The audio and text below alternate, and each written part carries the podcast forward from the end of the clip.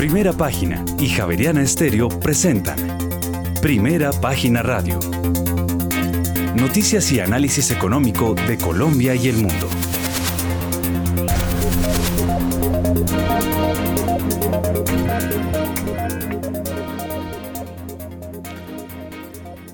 Muy buenos días, son las 6 de la mañana y 3 minutos. Bienvenidos a una nueva emisión de Primera Página Radio. En este viernes 23 de septiembre del año 2022 tendremos todas las noticias y el análisis económico de Bogotá, Colombia y el mundo hasta pasadas las 8 de la mañana.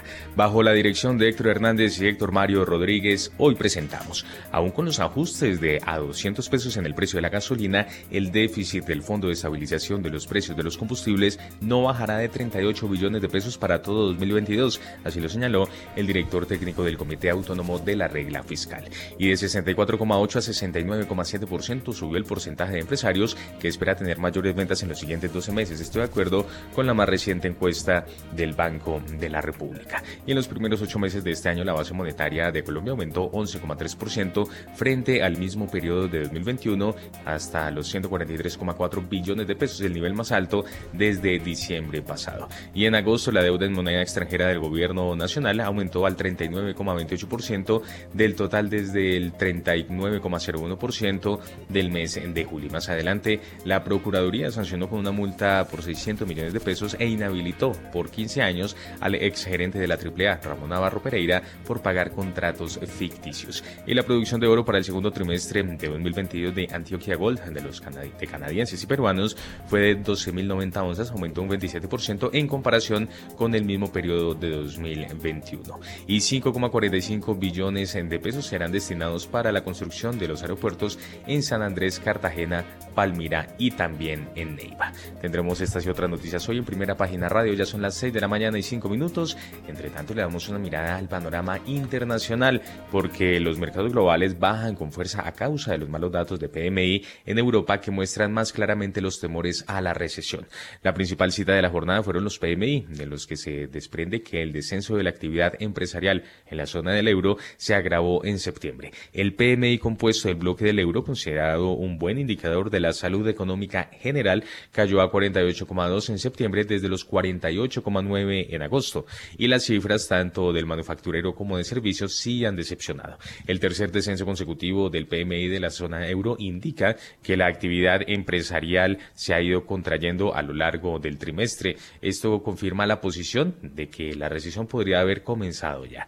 Los PMI de Alemania también han estado por debajo del consenso. Por el contrario, las de Francia suben en el caso del compuesto y del de servicios por encima de las previsiones. La confianza de los consumidores británicos cayó este mes a su nivel más bajo desde que se iniciaron los registros a mediados de la década de 1970 con escasos indicios de que el anuncio de la primera ministra Liz Truss de ofrecer ayudas adicionales a los hogares haya servido de impulso. Mientras tanto, el aumento de las tasas de interés en todo el mundo amenaza con reducir drásticamente el crecimiento económico, lo que pesa sobre el apetito por el riesgo. El Banco de Inglaterra aumentó su tasa de interés de referencia en 50 puntos básicos este jueves, su séptima subida consecutiva. El Banco Nacional de Suiza terminó su periodo de tasas negativas, mientras que el Norges Bank en Noruega también subió 50 puntos básicos y apuntó a más aumentos por delante. Finalmente, el sector de las criptomonedas intenta recuperar las posiciones perdidas estos días. El Bitcoin cotiza en los 19 mil dólares y el Ethereum ya roza los 1.300 dólares. Ya son las 6 de la mañana y 6 minutos. Hasta ahora saludamos y le damos la bienvenida a Sergio Olarte, uno de nuestros analistas invitados que nos acompaña en esta emisión. Sergio, muy buenos días. Gracias por estar con nosotros en esta emisión de Primera Página Radio. ¿Y cómo ve usted este cierre de semana con un arranque de mercados que ya vamos a ver más adelante, con un petróleo que además amanece a la baja y bueno, con una semana que termina en donde los bancos centrales y los movimientos de tasas de interés fueron los protagonistas? Muy buenos días. Juan Sebastián, muy buenos días, muy buenos días a toda la mesa de trabajo y por supuesto un especial saludo a todos los oyentes de, primera página. Pues Juan Sebastián, usted lo dijo todo, básicamente. Es, es, es un día y una semana que terminó de alguna manera con la materialización de buena parte de los riesgos y de los sustos que el mundo tenía. Por un lado, eh, los bancos centrales diciendo mandando un mensaje muy, muy eh, firme de tengo que luchar contra la inflación, la inflación no se está desacelerando tan rápido como yo pensaba y entonces así me toque, eh, desacelerar o inclusive inducir una pequeña recesión, lo voy a hacer. Y mientras tanto, pues está dando la recesión, especialmente en Europa, em, donde los números no son para nada buenos, donde ya inclusive em, la política fiscal que tiene muy pocas, eh, digamos, balas todavía porque el COVID hizo que los gobiernos llegaran muy endeudados a, esta, a este nuevo choque, eh, de todas maneras estén intentando sacar por primera vez, digamos, en el Reino Unido, un plan muy, muy ambicioso de 193 billones de pounds, de, perdón, de libras esterlinas, em, que hace que inclusive eh, Europa y el Reino Unido sufran un poco más porque el riesgo eh, de tener un, un, paquete fiscal que estimule la actividad económica, pues significa mayor deuda, significa mayor riesgo. Entonces eso hace que, que, que la gente quiera salir inicialmente de esos países, más la crisis eh, eh, por cuenta de una posible crisis energética más aguda em, con el conflicto de Rusia y Ucrania, con las primeras votaciones del referéndum por el por la independencia del Donbass en, en, Ucrania.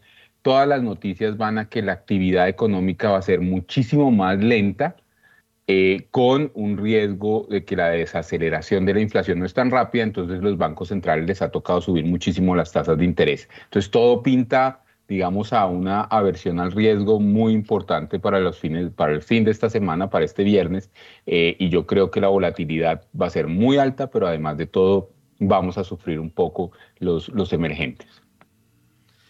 Son las 6 eh, de la mañana y 9 minutos. Muy buenos días, eh, Sergio Larte. Y yo estaba escuchándolo, ya iba a poner la chicharra.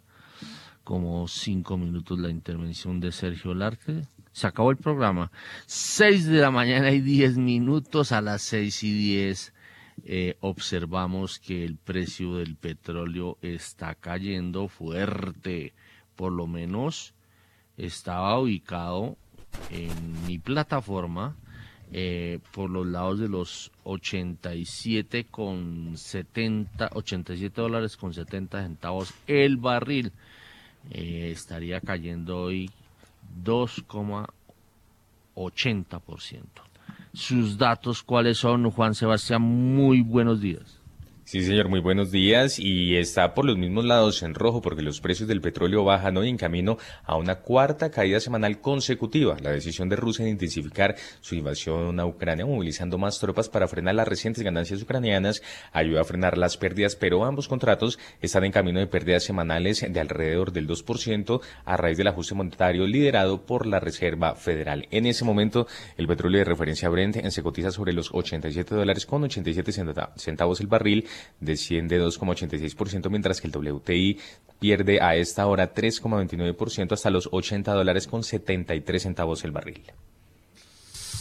Bueno, a las 8, eh, perdón, 6 de la mañana y 11 minutos, pues me toca preguntarle a Daniel Escobar eh, cómo está viendo esta situación, el petróleo para abajo y todo el mundo ya hablando como un hecho certero de que estamos en esta inflación. Ahí oíamos a don Sergio Olarte en el discurso de apertura de este programa eh, diciendo que eh, los problemas de inflación ya eran evidentes. A ver, eh, de inflación no y sobre todo de inflación y de freno de la economía. A ver, Daniel Escobar de Fidu Occidente. Bueno, Héctor, muy buenos días. Buenos días a la mesa de primera página de trabajo, a, Sergio y, como siempre, muy especialmente a todos los oyentes.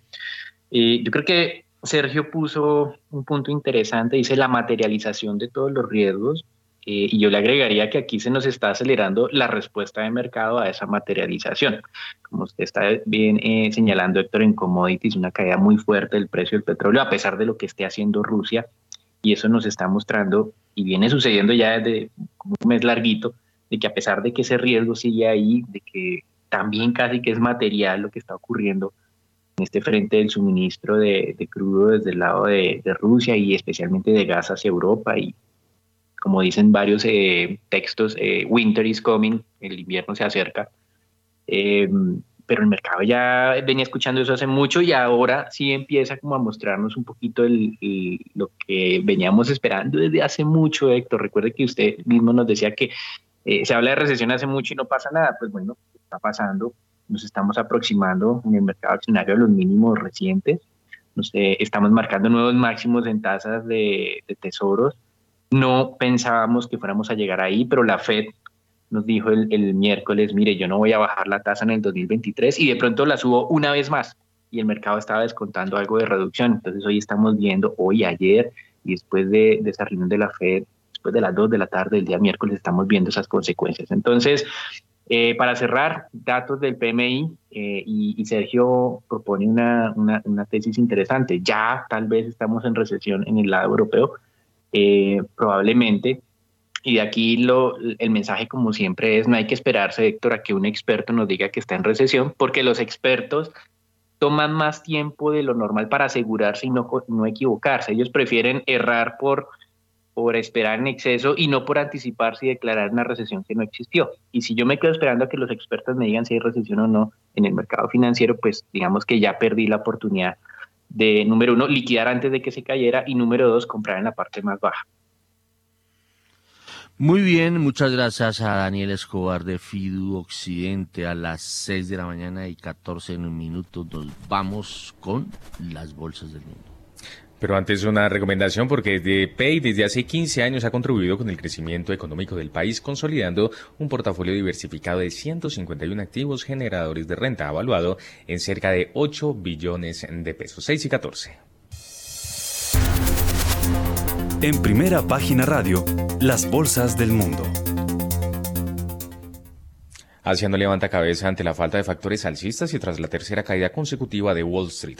La cifra de inflación general de Singapur para agosto saltó más de lo esperado desde hace un año a 7,5%, el ritmo de aumento más rápido desde el año 2008. La impresión es más alta que las predicciones de los analistas de 7,2%. La inflación subyacente, que es vigilada de cerca por la Autoridad Monetaria de Singapur, aumentó 5,1%, ligeramente por encima del 5% esperado. En Malasia, la inflación se ubicó en el 4,5%. 0,7% en agosto, esto en línea con las expectativas. La bolsa de Tokio no operó este viernes eh, porque es feriado en Japón. Hay que recordar que ayer el Nikkei perdió 0,58%.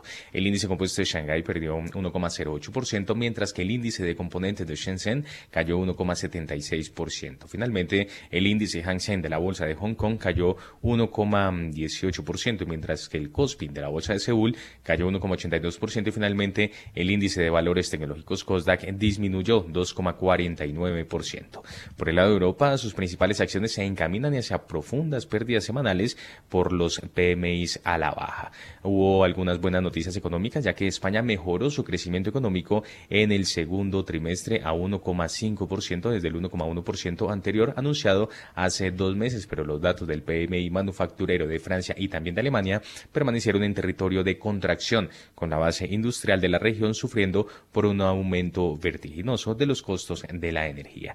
El selectivo bursátil eh, español, el IBEX 35 de Madrid, caía 0,27%. Por su parte, el DAX alemán cotiza 1,28% más abajo, mientras que el CAC 40 de París perdía 1,09% y finalmente el FTSE 100 de Londres bajaba 1,53%.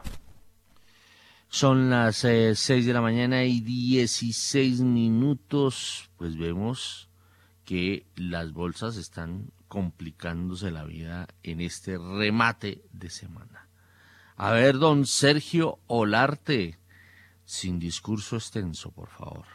Vamos no, no, me place saludarlo, don Héctor. Muchas gracias por la invitación, por ese recibimiento.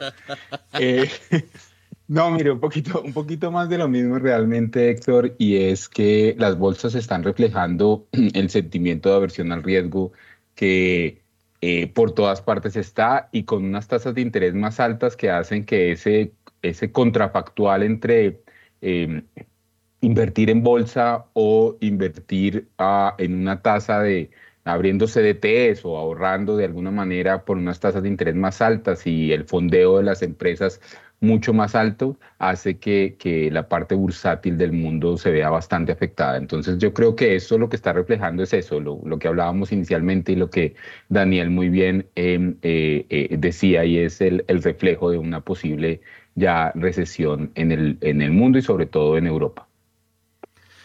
Muy bien, son las 6 de la mañana y 18 minutos. Otra patica ahí que no hemos mirado en el análisis de hoy y es el fortalecimiento o no fortalecimiento del precio del dólar.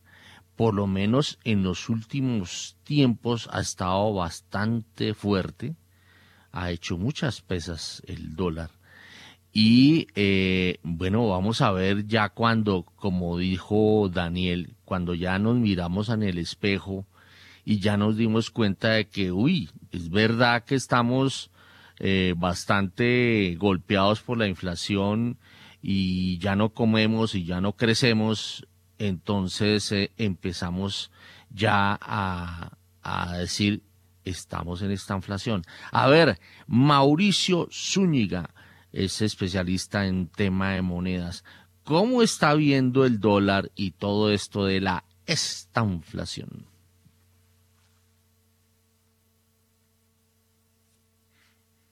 Mauricio. Buenos días, Mauricio. Creo que tenemos problemas de conexión con Mauricio Zúñiga. Ya lo vamos a salvar.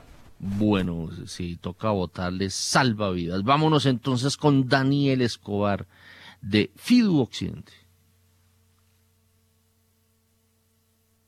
Bueno, Héctor, em, el dólar y este fenómeno de o este riesgo de que se venga una estanflación.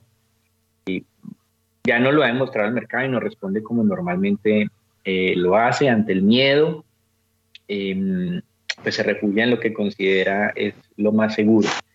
Y el dólar pues ha venido marcando máximos en todo el mundo. En Colombia lo tuvimos eh, también alimentado por, por, unos factores internos de carácter pues político que ustedes lo han analizado ampliamente y todas las los días nos, suministran nueva información acerca de eso que se viene en Colombia, de lo que eh, se está intentando cambiar. Algunas cosas son muy interesantes, muy eh, eh, son las que se tienen que hacer. Hay otras que pues, no creo que a veces hay extralimitaciones y eso es lo que ha generado ciertos temores.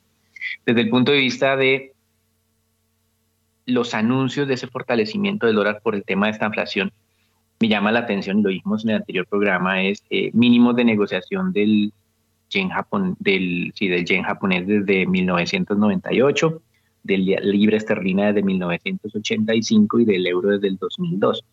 Y ayer precisamente Japón lanzaba, bueno, no lanzaba, a través de los miembros del Ministerio de, de Finanzas diciendo vamos a intervenir em, para tratar de frenar ese debilitamiento. Interesante, y ayer Reuters publicaba un documento, o bueno, un reporte analizando las intervenciones del Banco Central de Japón, asegurando que son más eficientes cuando se hacen en conjunto con otros bancos centrales, entiéndase la Fed y el Banco Central Europeo. Eh, el de ayer va sin ese componente, parece que era de manera autónoma, así que los analistas estaban diciendo, yo creo que esto va a ser de muy corta duración. Eso por el, el miedo a esa desaceleración, a que la Fed está siendo muy agresiva y a que ya empezamos a ver intereses de hacer algún tipo de, freno en esto. Pero esos frenos, Héctor, vuelvo, insisto, solo funcionan si la misma Fed también está interesada en eso. Y yo creo, Héctor, que sí debe tener el interés porque un dólar muy alto lo único que va a hacer en estos momentos es agravar ese proceso de desaceleración, porque las empresas estadounidenses pueden empezar a vender menos en el exterior. Con respecto a la estanflación, Héctor, tal vez creo que vaya a ser un periodo muy, muy transitorio de alta inflación y, bajo crecimiento. Yo creo que si la desaceleración se viene y la Fed cumple con lo que nos está diciendo, la inflación la van a torcer rápidamente y van a cambiar esa tendencia. Pero el dolor, como ya nos lo advirtió Powell en Jackson Hole, no se va a poder evitar. 6 de la mañana y 22 minutos, un remate de semana, un viernes, que hoy es de arqueología musical. A ver si alegramos esto porque la cosa no está fácil. A ver, a las 6 y 22 nos vamos ahora sí con Mauricio Zúñiga a ver el precio o el comportamiento del dólar en el mundo. Héctor, buenos días, buenos días para, para Sergio, para Daniel, para Juan Sebastián eh, y para la audiencia amplia.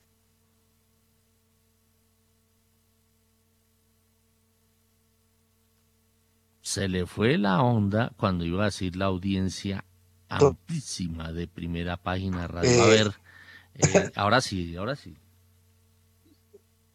Aló, ¿me escuchan? Sí. Sí, aquí, uno, dos, tres. A ver, vámonos con Mauricio Zúñiga. Eh, bueno, Héctor, eh, evidentemente, como lo decía Daniel, eh, tenemos una cantidad de factores que realmente confluyen no muy comúnmente en estos mercados, pero estamos teniendo una situación bien compleja, eh, inclusive en intervenciones exitosas como, como las de Japón eh, para, para el yen, eran, eran intervenciones que eran sincronizadas a nivel mundial, esta vez por efecto de, digamos, llevar un poco la.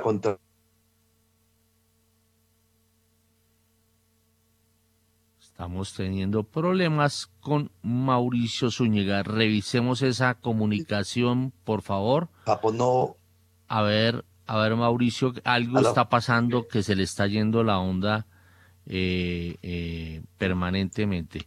A ver, volvámoslo a intentar ya, a ver si siga Mauricio. ¿aló? Sí, a ver, siga.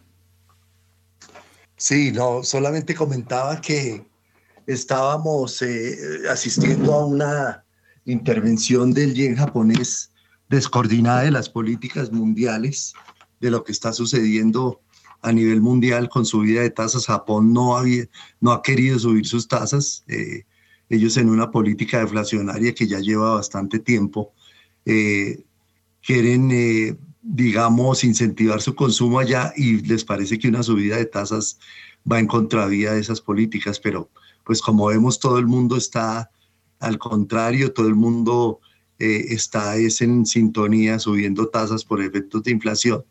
Y esta intervención del yen japonés que tuvo su pico ayer, eh, anunciada, no fue una intervención sucia, ya había sido anunciada desde, desde antes con niveles de 145 yenes por dólar, si eso se sobrepasaba, como sucedió ayer, se iba a intervenir y así se hizo.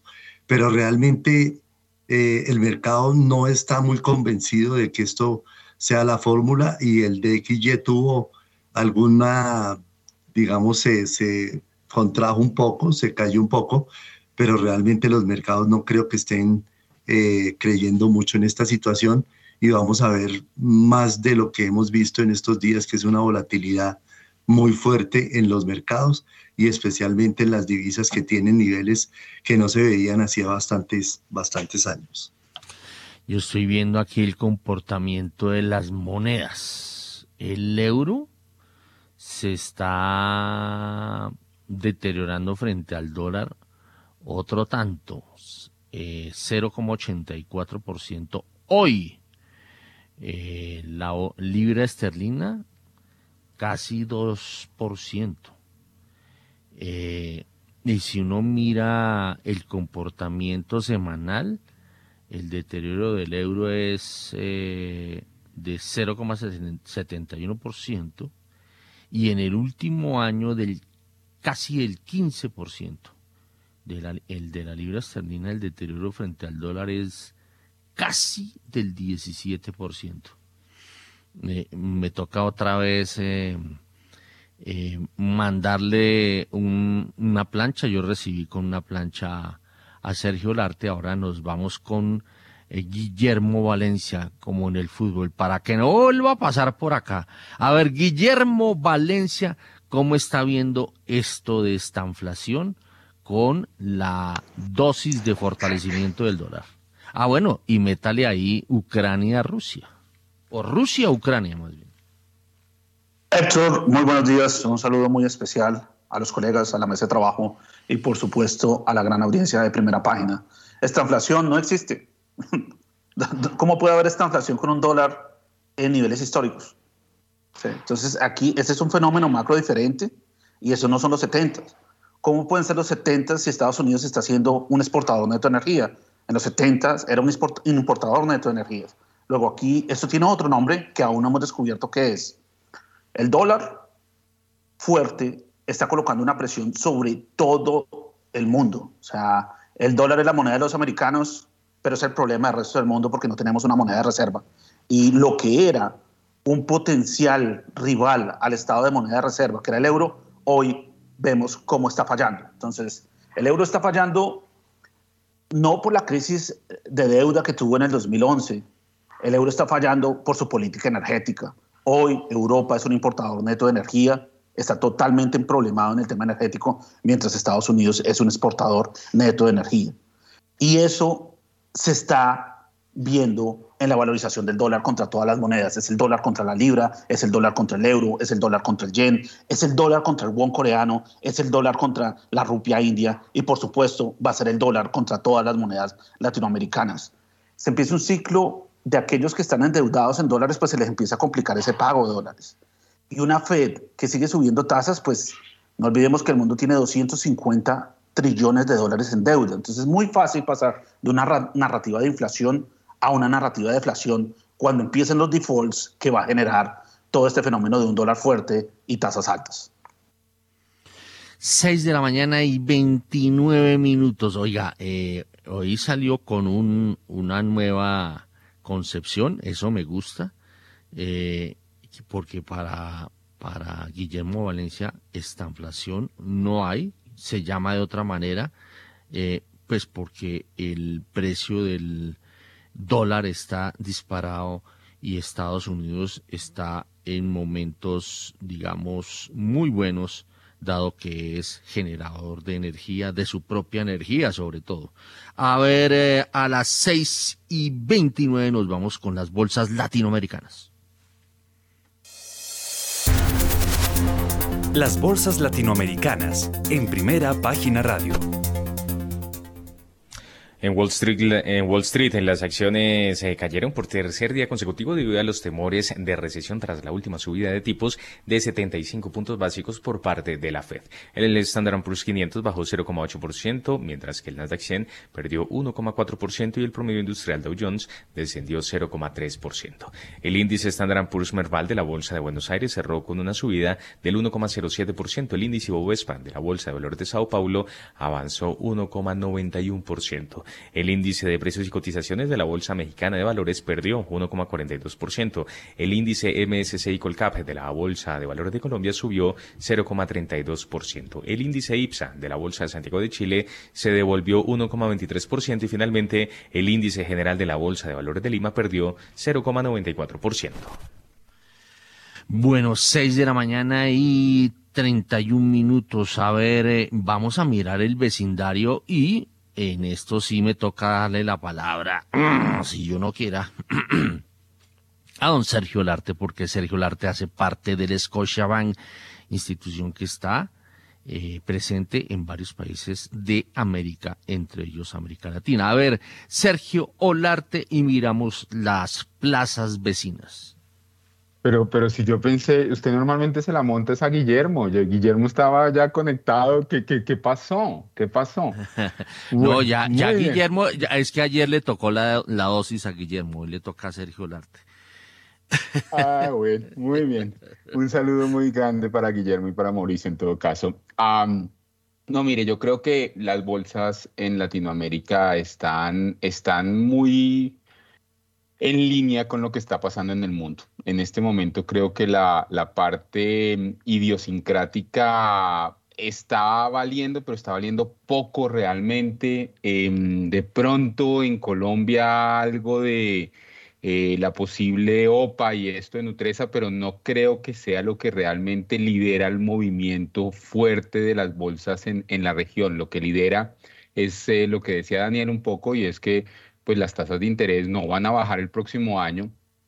Entonces, pues vamos a seguir con mucha presión desde el punto de vista de, la renta fija en ese contrafactual entre tasas de interés altas y que le vaya bien a las acciones que normalmente es, es eh, contrario, digamos.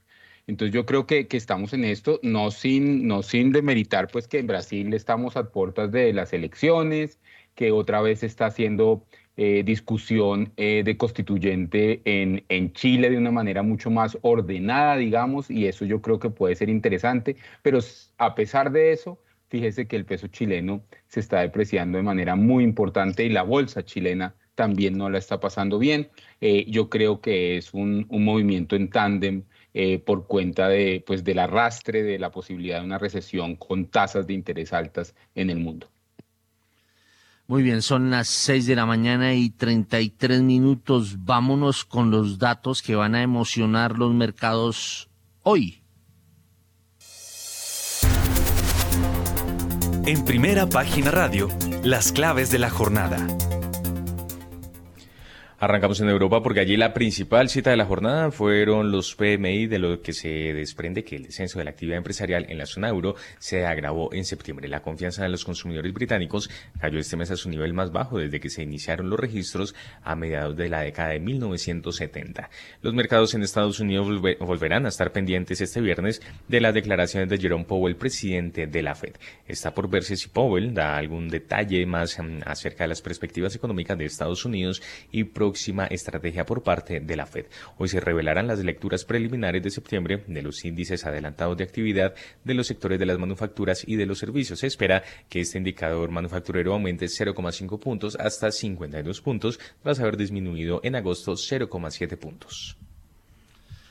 Muy bien, son las eh, 6 de la mañana y 34 minutos. A ver, Daniel Escobar de Fido Occidente, ¿qué lo emociona hoy? Pues Héctor, yo creo que eran los PMIs lo que se venía importante después de la reunión de la Fed y lastimosamente, Héctor, pues como lo señaló Sergio, nos están señalando un, camino o nos están anticipando algo tal vez de, de, lo negativo que se viene descontando en la zona euro. Interesante ver que tanto en agregado, tanto el PMI de manufactura como el de sector servicios descendieron y descendieron un poco más de lo anticipado. Entonces, sí, si alguien tenía previsiones negativas, fueron aún peores. Creo que esto es como el, principal mensaje y esperar tal vez, entonces ya a las 8 y 45 de la mañana, esos mismos indicadores para los Estados Unidos. Pero no creo que Powell nos vaya a decir algo diferente a lo que nos dijo hace menos de 48 horas. Así que yo solo me concentro en los PMI sector. Es como la estocada final para esta semana, una semana complicada y como vemos en, la, en las dinámicas de futuros del Standard Poor's de los mercados europeos, lo que pasó ayer en América Latina, que probablemente hoy se extienda, movimientos muy negativos. 6 y 35. A ver, Guillermo Valencia, ¿qué lo emociona hoy? Héctor, súper pendiente del DXY. Yo creo que el dólar, eh, para mí, es la señal más importante de todo el mercado y esa canasta pues, representa el dólar contra todas las monedas. Hoy está aproximadamente en 112 a un 120. Es un jaque mate para deuda emergente y para una cantidad de corporativos. Luego es un nivel muy importante. O sea, los sistemas, el mercado y, en términos de la deuda o la reacción que se tienen a estos movimientos no son lineales. Es decir, hay un punto de quiebre, como cuando, cuando ocurre la ebullición del agua, que hay un punto particular donde se cambia de estado, también lo mismo puede ocurrir con la deuda, entonces estamos súper pendientes de qué pasa con el dólar. Muy bien, son las eh, 6 de la mañana y 36 minutos. A ver, eh, Mauricio Zúñiga, que lo emociona hoy. Héctor, como están estos mercados de castigados, yo creo que lo, lo que me va a emocionar hoy mm, bien temprano va a ser la arqueología musical. Porque de resto, pues vemos esto duro, difícil. Entonces, eh, no, yo creo que, que, el índice manufacturero, el, IPM de, Estados Unidos, eh, y, y, una, una charla que tiene eh, Powell en horas de la tarde, que pues eh, a pesar de que vemos que va a ser de lo mismo, pues es interesante. A Mauricio algo le está pasando hoy con la conexión a Internet porque se le está cayendo cada en la comunicación. A ver, Mauricio. Como decía Guillermo, Héctor, eh, esto no se parece a ninguna crisis anterior, solamente tenemos unas referencias del año 1973, pero totalmente el mundo es otra cosa. Eh, entonces no podemos hacer un, copy-page de, esta situación. Eh, vamos a, ver los desarrollos del día de hoy eh, y, esperamos que, que, la situación no se vuelva más compleja porque estamos viendo antes del comienzo de los mercados unos futuros muy lastimados. Muy bien, son las eh, 6 de la mañana y 38 minutos. A las 6 y 38 es que estaba aquí viendo uh, la información eh, mm, precisamente de la relación, imagínense, nos afecta Japón. Mm, eh, salió un despacho de primera página ayer en la tarde, bien tarde, tirando noche, por intervención de Japón para salvar el yen. Dólar se debilitó frente a monedas de América Latina. En Colombia el dólar bajó 42 pesos con 90 centavos hasta los 4.365 pesos con 10 centavos. Entonces, eh, eh, como vemos, la cosa, la cosa no está eh, fácil de leer bueno, la inquietud, le hago la inquietud eh, o le planteo la inquietud a Mauricio Zúñiga. Eh, ¿Para dónde va a coger el precio del, peso frente al dólar? Héctor, pregunta bien complicada, bien difícil, como, como, como siempre que se pregunta por el dólar. Eh, yo creo que el día de ayer, y como lo expresó Diego, y muchos operadores eh, de los cuales nunca habían visto una situación de esta, porque pues obviamente teníamos unos mercados siempre al alza y, y, no con esta situación tan compleja. Eh, digamos, esta situación de, de, la intervención ayer del yen japonés eh, que afectó el DXY, yo creo que muchos operadores estaban esperando alguna tabla de salvación para corregir en algo, pues eh, ese 4.400 que, que no veíamos que, que, se vencía por ningún lado. Ayer con esta situación, pues fue como el florero de Llorente para que los mercados respiraran un poco, eh, se dieran un rally hacia abajo. El peso colombiano fue pues uno de los beneficiados con esa situación, eh, pero realmente pues la lucha contra, contra todos los factores y contra la Fed, luchar contra la Fed es algo bien complejo y entonces eh, pues lo que vemos es que esto eh,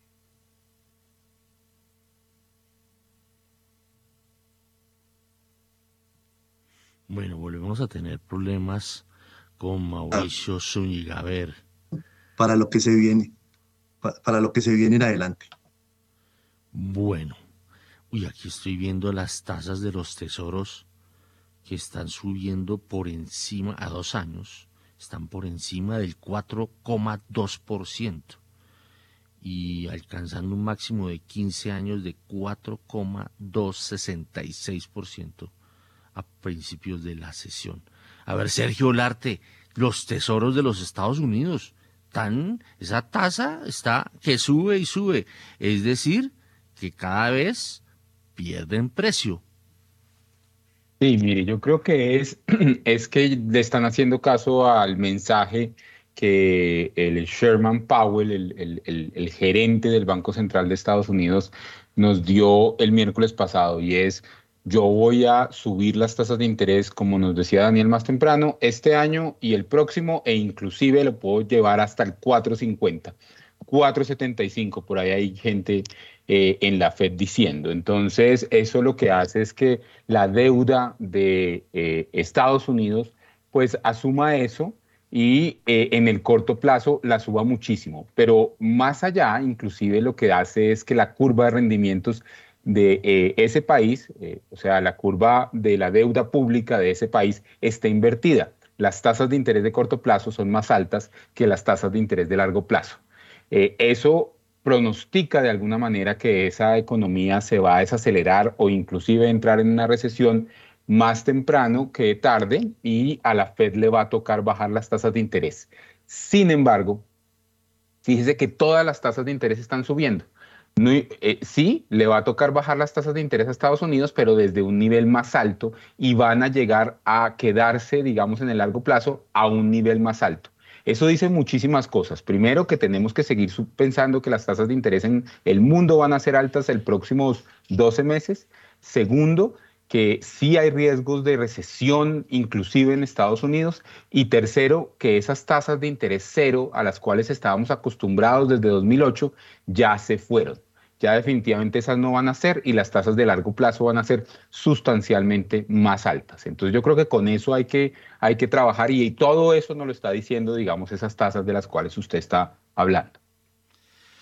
Muy bien, son las 6 de la mañana y 43 minutos. Hay una frase que Cana, cuando operaba en el mercado Mauricio Zúñiga eh, y se machucaba los dedos operando divisas, eh, eh, con el Banco Popular, eh, uno hablaba con él y frecuentemente le decía a uno, hay sangre en el ruedo y no es del toro, ¿no? Pues hoy vamos a mirar que hay, que hay plata en el, en el, plata, será plata, ¿qué podemos decirle a esto? Hay feria del millón en el ruedo y no es del toro. Estamos con Diego Garzón. Él, a él le dio por ocurrir, ocurrirle, por ocurrirle una idea que es la feria del millón y está cumpliendo 10 años. Y, y, va a haber feria del millón entre el 29 de septiembre y el 2 de octubre en la Plaza de Toros La Santa María. A ver Diego Garzón. Diego Garzón es de esta casa, él es egresado de la Facultad de Comunicación Social de aquí de la Pontificia Universidad Javeriana. Estuvo en una época, eh, era el, que evaluaba las fotos o estaba muy pendiente de las fotos por allá en una revista que se llama Soho, yo no sé si aún existe Soho, eh, pero bueno, eh, a veces causada era más bien envidia. Y ahora está con esto de la Feria del Millón. Diego, muy buenos días. Cuéntenos cómo es esto de los 10 años de la Feria del Millón. Diego. Bueno, ahora sí. Ahora sí ya lo tenemos. Aló. Bueno, ahora sí. Muchas gracias por la invitación, Héctor. Sí, la Feria del Millón es una feria de arte que que como su nombre lo dice, tiene eh, obras de arte alrededor de un millón de pesos. Entonces, quien vaya a encontrar pintura, fotografía, escultura, collage, técnica mixta, una cantidad de obras producidas por artistas jóvenes colombianos y su particularidad es precisamente ese precio de alrededor de un millón de pesos.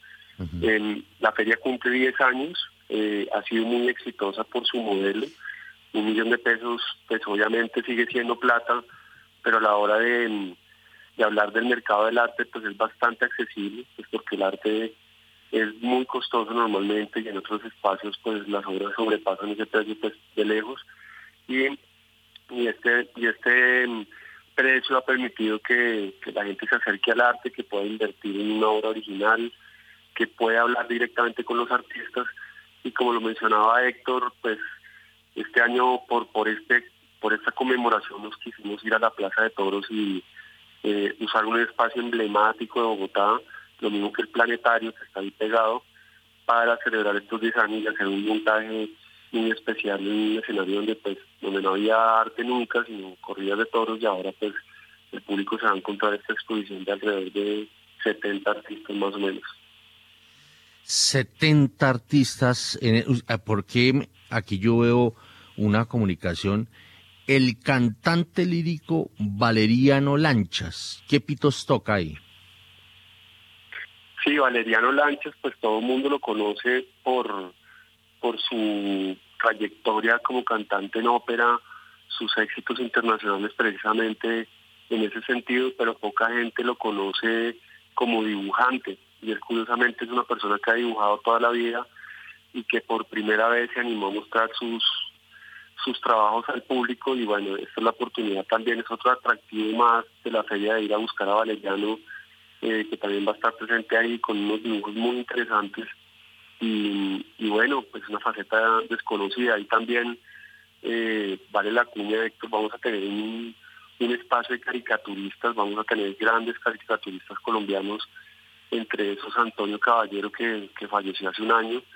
Eh, vamos a presentar caricaturas inéditas de él y también de otros pues, muy conocidos como Vlado, Matador, Bacteria, Beto que complementan la exposición ya artística que mencionaba de pinturas, dibujos, esculturas, en fin. Entonces va a estar muy variada la, oferta para los visitantes que vayan a la feria y pueden pues invertir y comprar en, este tipo de arte pues, que es muy valioso y muy interesante para, para tener en las casas, en las oficinas, donde uno quiera.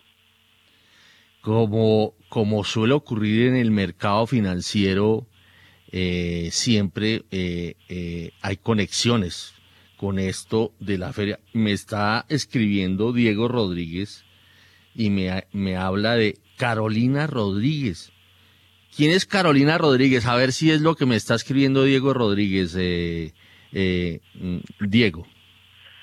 Pues no sé si es la misma persona, es una artista que fue bastante exitosa en la feria hace como 6, 7 años. Ella vendió muy bien, obviamente mm, su obra ya con el tiempo pues tiene otros precios, pero pues fue un artista que hizo unas esculturas con, con empaques o con papel de envoltura del Choco Break y eran unos vestidos muy bonitos y eso fue muy muy impactante y me acuerdo que la gente terminó comprando y ella terminó vendiendo casi que en un par de horas todo lo que tenía exhibido. Entonces ella fue una de esos artistas, tal vez sí estamos hablando de la misma, pero, pero eso es parte del fenómeno de la feria. Curiosamente este año tenemos un pabellón donde hay obras de mil dólares, porque precisamente en 10 años, quienes vendían hace, una, hace 10 años a un millón de pesos o alrededor de un millón de pesos, su obra se ha ido valorizando y queremos abrirle un espacio a esos artistas que ya tienen una trayectoria un poco más sólida, eh, y que siguen queriendo mostrar su trabajo pues a precios todavía accesibles. Mil dólares pues obviamente sí es un poco más costoso, pero para el mercado del arte sigue siendo muy accesible. Es una obra de 4 millones, 4 millones y medio eh, en formato mediano, grande, de artistas ya con 7, 8 años de experiencia. Sigue siendo una inversión muy, muy alcanzable, digamos, para el mercado del arte en general. Entonces va a ser interesante eso y también una manera de mirar el paso del tiempo de algunos de estos artistas eh, colombianos.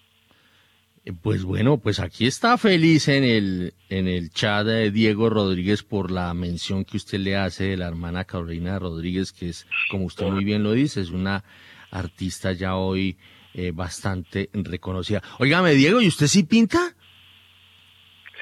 No, no, no, tristemente no. no ni, ni poquito, ni cerquita de eso. Eh, mi tema, como lo mencionaba ahora, usted comienza más escribir, editar, aunque no pendiente de las fotos en su momento de ojos, sino más de los artículos, tristemente para mí. bueno, y, y, y, por qué le nació este esta idea de, de la Feria del Millón? Fue una idea eh, que surgió eh, con otro amigo que se llama Juan Ricardo Rincón, él es arquitecto, también muy apasionado por el arte.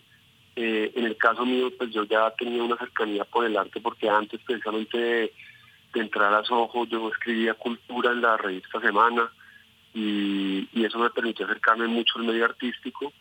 Y entre los dos empezamos a mirar la posibilidad precisamente de, ofrecer al público obras alcanzables en cuanto a la inversión ya que cada vez que íbamos a una exposición o a ferias un poco más grandes, pues las obras eran en dólares y en miles de dólares y, nos parecía como un poco, eh, digamos, como que le permitía a muy poca gente realmente poder invertir en arte.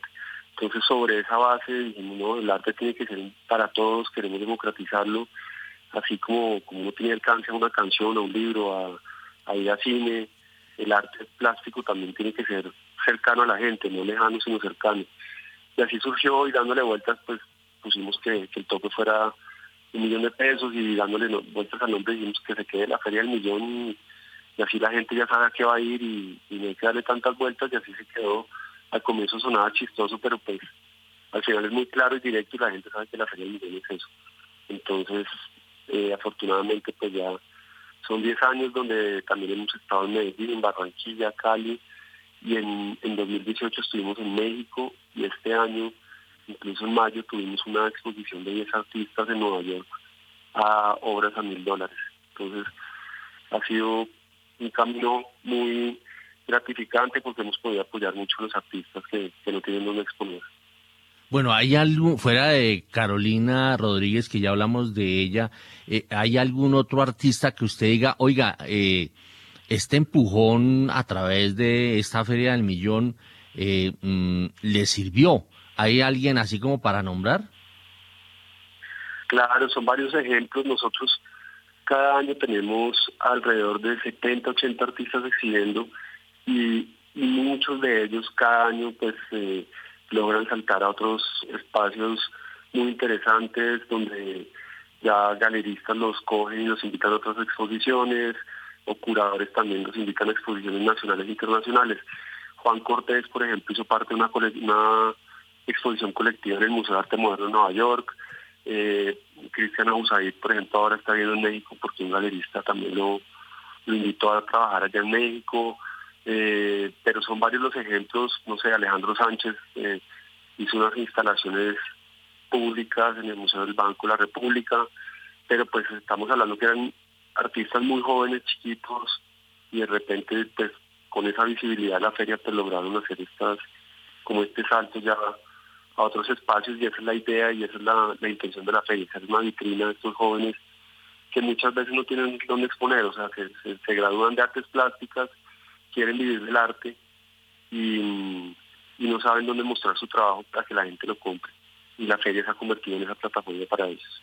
Bueno, aquí alguien muy osado y eh, echándole su vainazo a Guillermo Valencia dice, se inventaron un lema para que, para que lo mire a ver si le sirve en algún momento. Dice, compre arte, no Bitcoin. Lema para la feria del millón. ¿Ah? Está bueno. Se pueden las dos, se pueden las dos, se llaman NFTs. Ahí salió Guillermo a, poner el pecho, muy bien. Y, bueno, felicitaciones, muchas gracias iniciativa. muchas gracias, muchas gracias. Bueno, bueno Diego, eh, la ñapa porque eh, pues eh, yo siempre a los invitados les digo si se les quedó algo por ahí, a ver, suéltelo. No, Héctor, yo creo que la, la, invitación es para, para que la gente vaya este 29 de septiembre al 2 de octubre, de jueves a domingo, a la Plaza de Toros del Planetario. Ahí en el Planetario vamos a tener una exposición que siempre hemos tenido en paralelo a la Feria del Millón, que se llama Voltaje, que es una exposición de arte y tecnología. Son artistas que han hecho obras a través de la tecnología. Y llevamos nueve años con Voltaje, diez con la feria, y voltaje pues va a estar muy muy interesante en este espacio precisamente que tiene que ver con el tema. El domo del planetario va a tener una programación permanente de, artistas que van a hacer proyecciones y sesiones en vivo, entonces va a haber una, una programación todo el día, o sea, no hay pretexto para aburrirse allá, no ha faltado, y el plan es muy familiar también, o sea, para ir con niños, hay zona de comidas, quien quiera tomarse también una cerveza lo puede hacer, entonces es un plan muy completo y muy diferente a lo, al prejuicio que existe con el arte, que es algo como acartonado, complejo. Acá el plan es para pasar muy rico y ojalá para, para invertir en arte. Entonces esa es la, invitación y ojalá todos puedan ir. Bueno, muy bien. Allá estaremos y ahora yo lo invito a que escuche el segmento que se está volviendo sagrado los viernes aquí por eh, primera página radio por los 91.9 de Javeriana Estéreo, la arqueología musical. Arrancamos pues.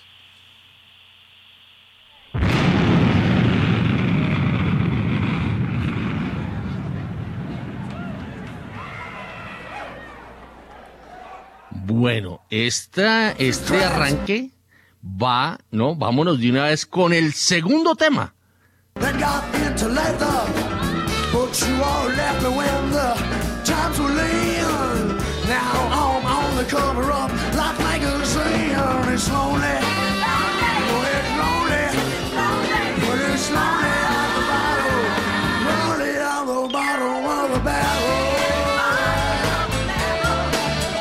Bueno, esta es la voz de un, eh, ante todo, actor y comediante que hace 40 años se nos fue. Eh, se fue muy joven, se fue de 33 años. Eh, este cantante arrancó en una en un acto teatral, musical, por allá en el año 1973 que se llamó eh, Limings, la sátira nacional. Y, y nos vamos con el tema que eh, lo mandó lejísimos, lo impulsó lejísimos como actor y como músico. Vamos.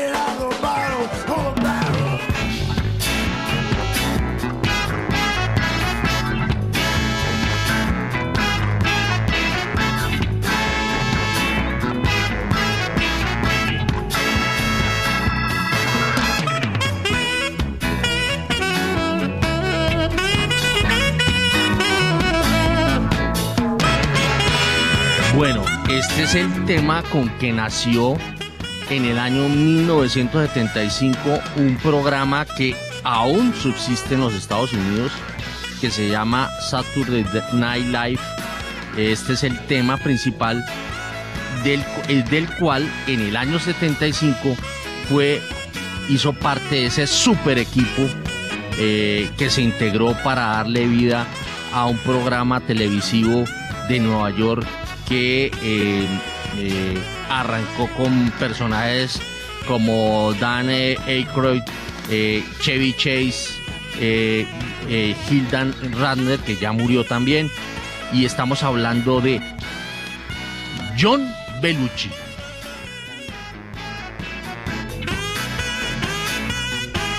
Y nos vamos con un tema famosísimo de John Belushi al lado de Aykroyd. Illinois, that put your hands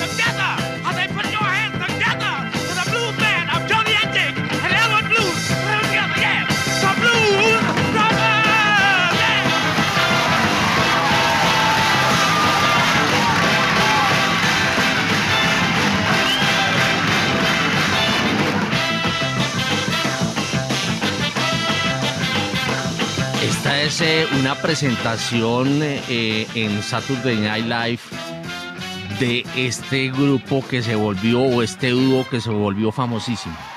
Escuchemos, escuchemos.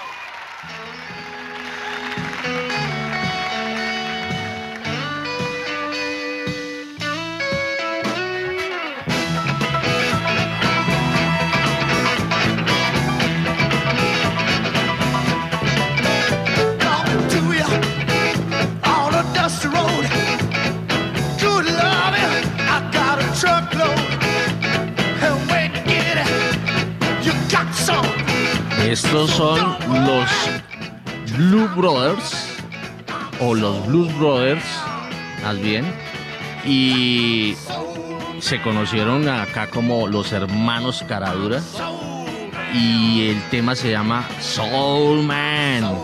Y a las 7 y un minuto nos vamos a ir al corte sin comerciales y ya regresamos con John Belucci, nuestro imitador.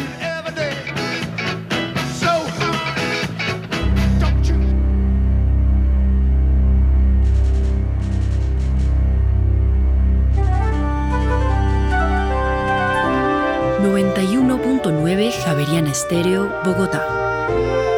HJKZ. 45 años. Sin fronteras.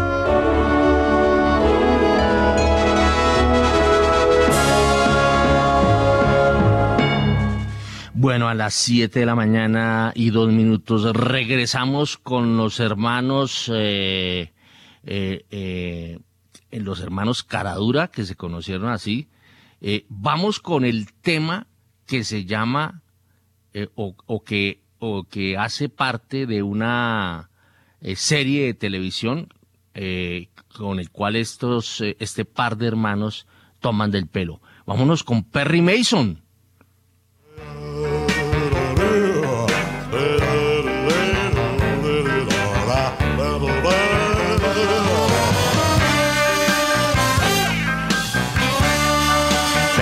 Era una serie de televisión. Esto es una tomadora de, tomadura de pelo, porque Perry Mason era una serie de televisión de un abogado defensor famosísimo. Y, que este par de artistas eh, pues eh, lo agarran y lo toman eh, y lo vuelven una versión tomadora de pelo en sus presentaciones. Y de, Per- de Perry Mason nos vamos a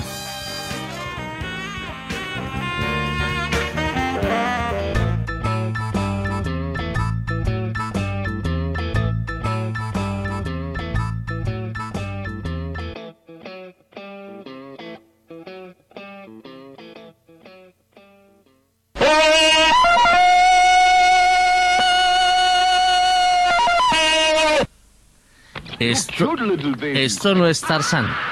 Escuchemos.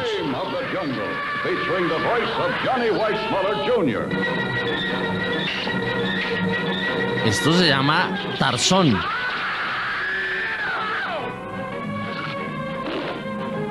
Era, era el, el fiasco de la jungla, porque se puede decir así.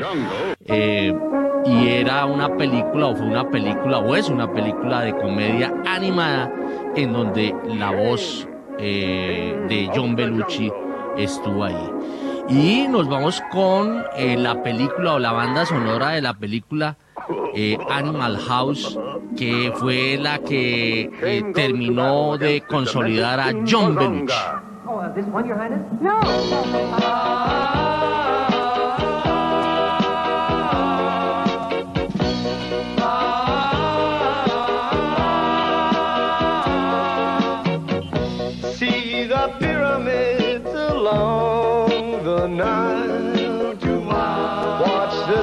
Acá está cantando Belucci, nada menos que una de las eh, versiones que también cantaron los Beatles por allá en el año 63 que se llama Money, eso es lo que quiero.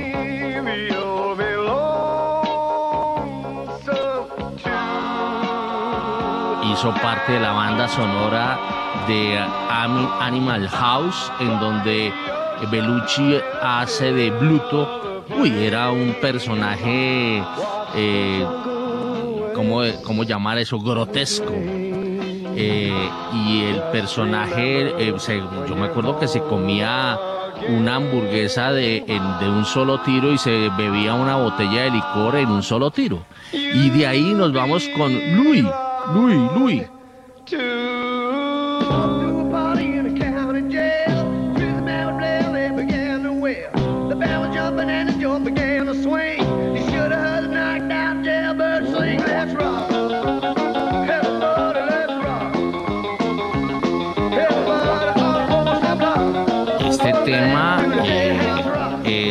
Richard Berry, eh, por allá del año 55, que lo cantó Elvis Presley. Eh, y bueno, eh, los hermanos Blues lo tomaron y, hicieron parte del repertorio, porque estos hermanos Blues se volvieron famosísimos. Y de ahí brincamos a una película de eh, 1979 que se llama eh, Los viejos novios. Vámonos con los viejos novios. I sure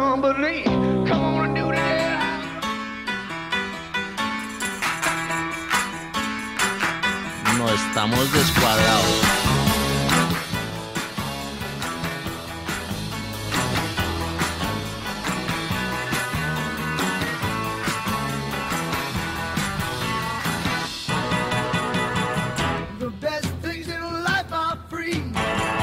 Money. Money, eso es lo que quiero. Avancemos eh, con el siguiente tema.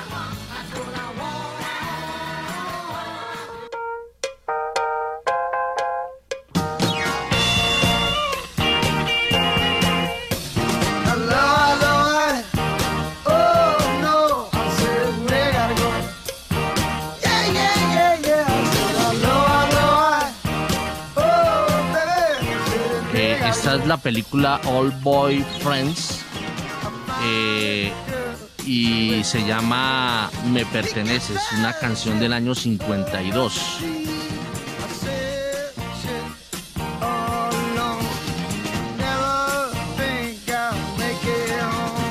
Y de esa banda sonora también hace parte la siguiente canción.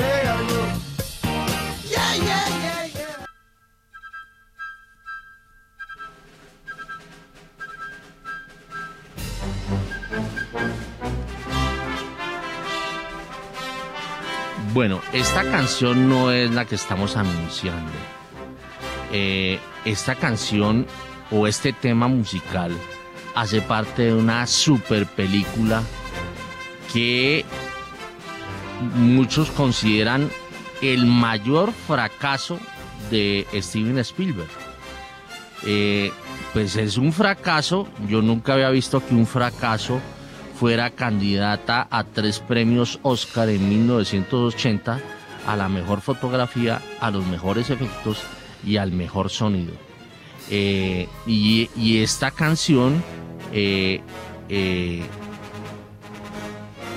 generó cinco veces su presupuesto, llegó a ganar cerca de, o a recaudar cerca de 30 millones de pesos y costó eh, más o menos como 5 millones, perdón, 30 millones de dólares y llegó a costar 5 eh, eh, millones de dólares el presupuesto de esta canción.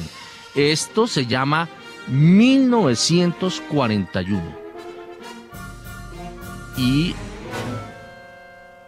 el, el que estaba detrás del tema musical, John Williams. Y avanzamos con el siguiente tema.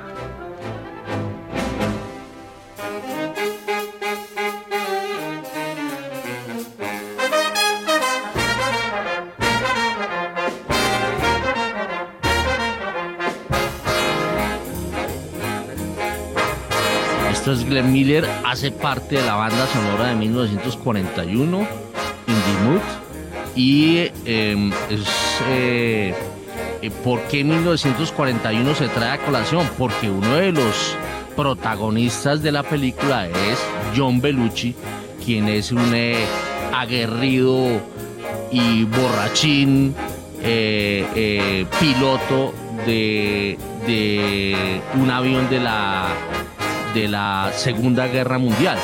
1941 trata de una, una toma japonesa parecida a la de Pearl Harbor, pero eh, sobre Los Ángeles. Y eh, es una tomadura de pelo que, según los expertos o los críticos, no le fue muy bien. Avanzamos con John Williams y el siguiente tema.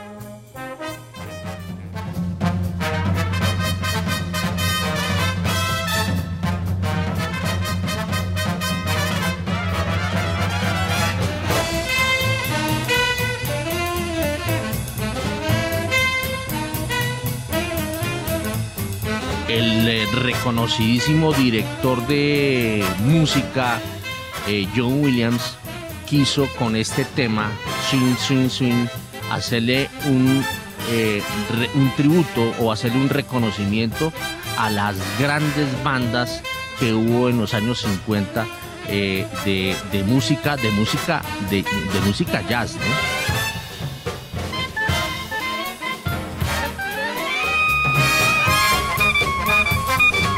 Y ya ahí empieza eh, eh, a marchar eh, o a hacer papeles John Belushi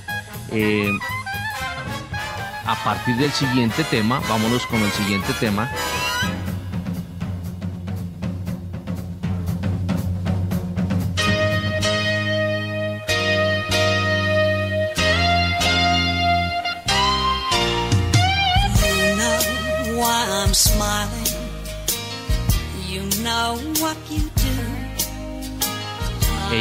Helen Reddy, que interpretó el tema central de la película eh, Continental Divide, eh, y el tema se llama Nunca me digas adiós. Ella nació precisamente en el 41 y murió el 29 de septiembre. Estamos a pocos días de, de cumplir dos años del fallecimiento de Helen Reddy. Y en esta película, pues obviamente eh, estuvo presente como protagonista John Belushi. Y ya empezaba a tener un papeles, eran, aunque eran comedias dramáticas, románticas, pues eh, empezaba ya a tener como algún cambio de, de, esos papeles súper, eh, digamos, agresivos que tenía John Belushi pero bastante, bastante alegres a la vez. Seguimos con otra película de Belucci.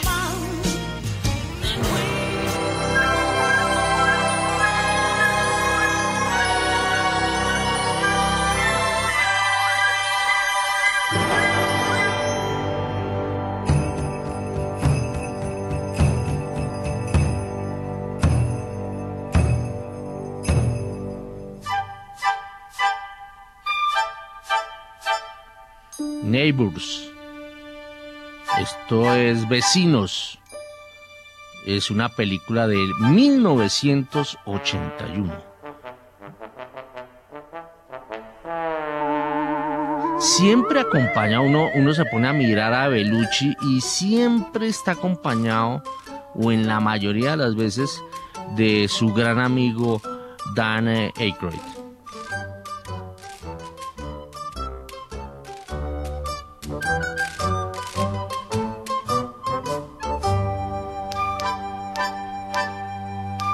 Y terminamos con eh, un tema que se llama Fishbone Our House.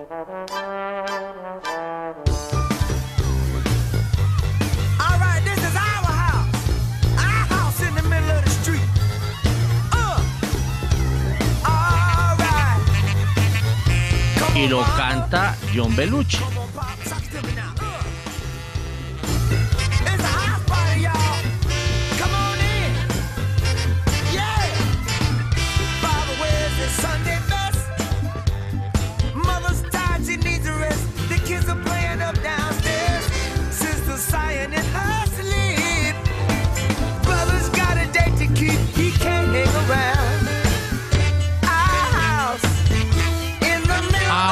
Se llama este tema, eh, cantado por Belucci. Eh, Belucci nació el 24 de enero del 49 y se nos fue hace 40 años en un día de marzo, de, eh, específicamente el 5 de marzo de 1982. fue mm, comediante, músico, tomador de pelo, pero eh, su, su adicción a, la cocaína eh, se lo llevó muy rápido. A los 33 años se fue. Eh, le sobrevive su hermano, que es muy parecido físicamente a él, que se llama James Bellucci. Y pues bueno, quería yo hacerle un homenaje a Bellucci, a John Bellucci, porque fue una persona que en su momento eh, causó mucha, digamos, era un personaje muy llamativo, siempre se hacía notar. Hay que decir que en la noche en que él muere, él había estado reunido con dos de sus grandes amigos que eran nada menos que Robin Williams y Robert De Niro, ¿no? Eh, también hizo parte de esa de esa amistad de, este grupo estaba mm, esta niña que se llama Carrie Fisher, que también murió, la famosa princesa de la guerra de las, galaxias. Y de ese grupo que nació estaba Chevy Chase, estaba Andy Kaufman, Bill Murray, ese grupo de Saturday Night Live que nació en 1975 de la mano también de John Belushi, quien no solamente actuaba, sino escribía muchos de los textos de, esta, de este programa eh, de sabatino nocturno. 7 de la mañana, hoy nos prolongamos, 7 y 17 y nos vamos con el corte de comerciales.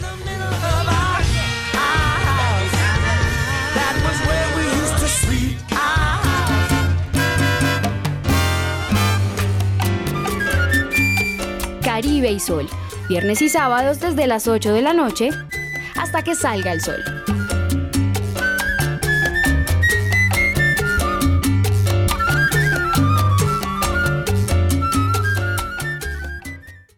Ciudad que progresa cumple un año más. Celebremos que gracias a los aportes del gobierno nacional y los bogotanos tendremos segunda línea del metro, que será subterráneo. Podré ir desde mi casa aquí en Suba hasta mi trabajo en Chapinero. Celebremos la Bogotá que estamos construyendo. 484 años. Alcaldía Mayor de Bogotá.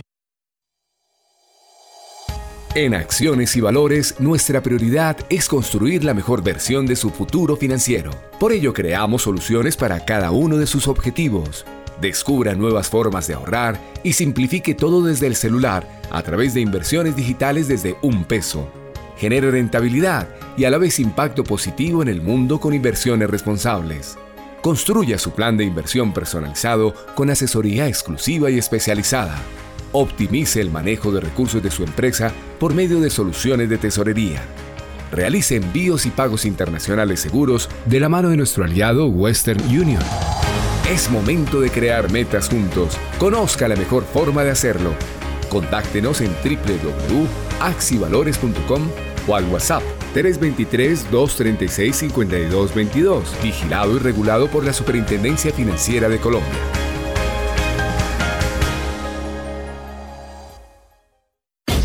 Deja que tus ideas y proyectos hagan clic con Movistar Empresas. Conecta con tus clientes para crecer sin límites de red, velocidad, aplicaciones, ni horario y navega a toda velocidad con el mejor Internet de Colombia. Ahora hasta con 900 megas simétricas. Llama ya al numeral 709, opción 4 o ingresa a movistar.co slash pymes y pregunta por nuestras soluciones diseñadas para ti. ¿Y tú? ¿Ya transformaste tu negocio con ilimitados y fibra Movistar? Cuando no tengo que salir de mi casa y hasta puedo ahorrar tiempo haciendo mis vueltas de banco en BBVA Móvil, todo hace clic. Paga tus productos, servicios e impuestos, transfiere dinero, consulta tus saldos y movimientos y mucho más descargando BBVA Móvil. BBVA, creando oportunidades. BBVA Colombia, establecimiento bancario vigilado, Superintendencia Financiera de Colombia. Aquí Asia. Su magia, su cultura y la importancia de su economía en el mundo hoy. Voces y sonidos del continente más extenso y poblado de la Tierra en Aquí Asia. Los sábados a las 9 de la mañana. Dirige y conduce Rosa Cárdenas.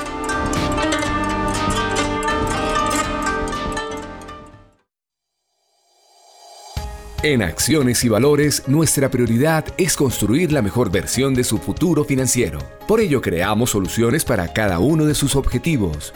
Descubra nuevas formas de ahorrar y simplifique todo desde el celular a través de inversiones digitales desde un peso. Genere rentabilidad y a la vez impacto positivo en el mundo con inversiones responsables. Construya su plan de inversión personalizado con asesoría exclusiva y especializada. Optimice el manejo de recursos de su empresa por medio de soluciones de tesorería. Realice envíos y pagos internacionales seguros de la mano de nuestro aliado Western Union. Es momento de crear metas juntos. Conozca la mejor forma de hacerlo.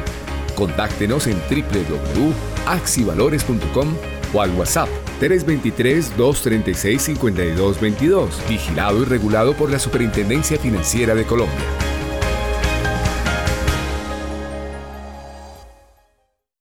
Este mes nuestra ciudad está de cumpleaños. Celebramos un año más de oportunidades, un año más de inclusión, de diversidad, de progreso, de solidaridad, un año más de cultura, de deporte, un año más de educación, de salud, de trabajo. Celebremos la Bogotá que estamos construyendo. 484 años. Alcaldía Mayor de Bogotá.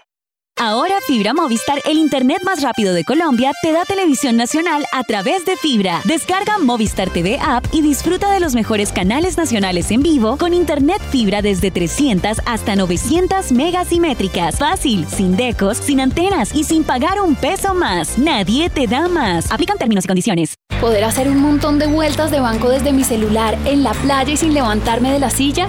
Eso es hacer clic.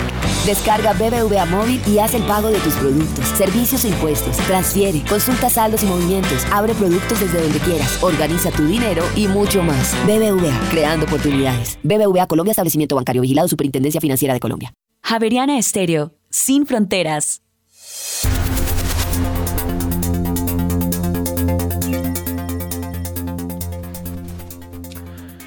En Colombia tenemos las 7 de la mañana y 23 minutos. Continuamos en primera página radio y para Bogotá y la Sabana se prevé cielo mayormente nublado y lluvias en horas de la tarde y también en horas de la noche.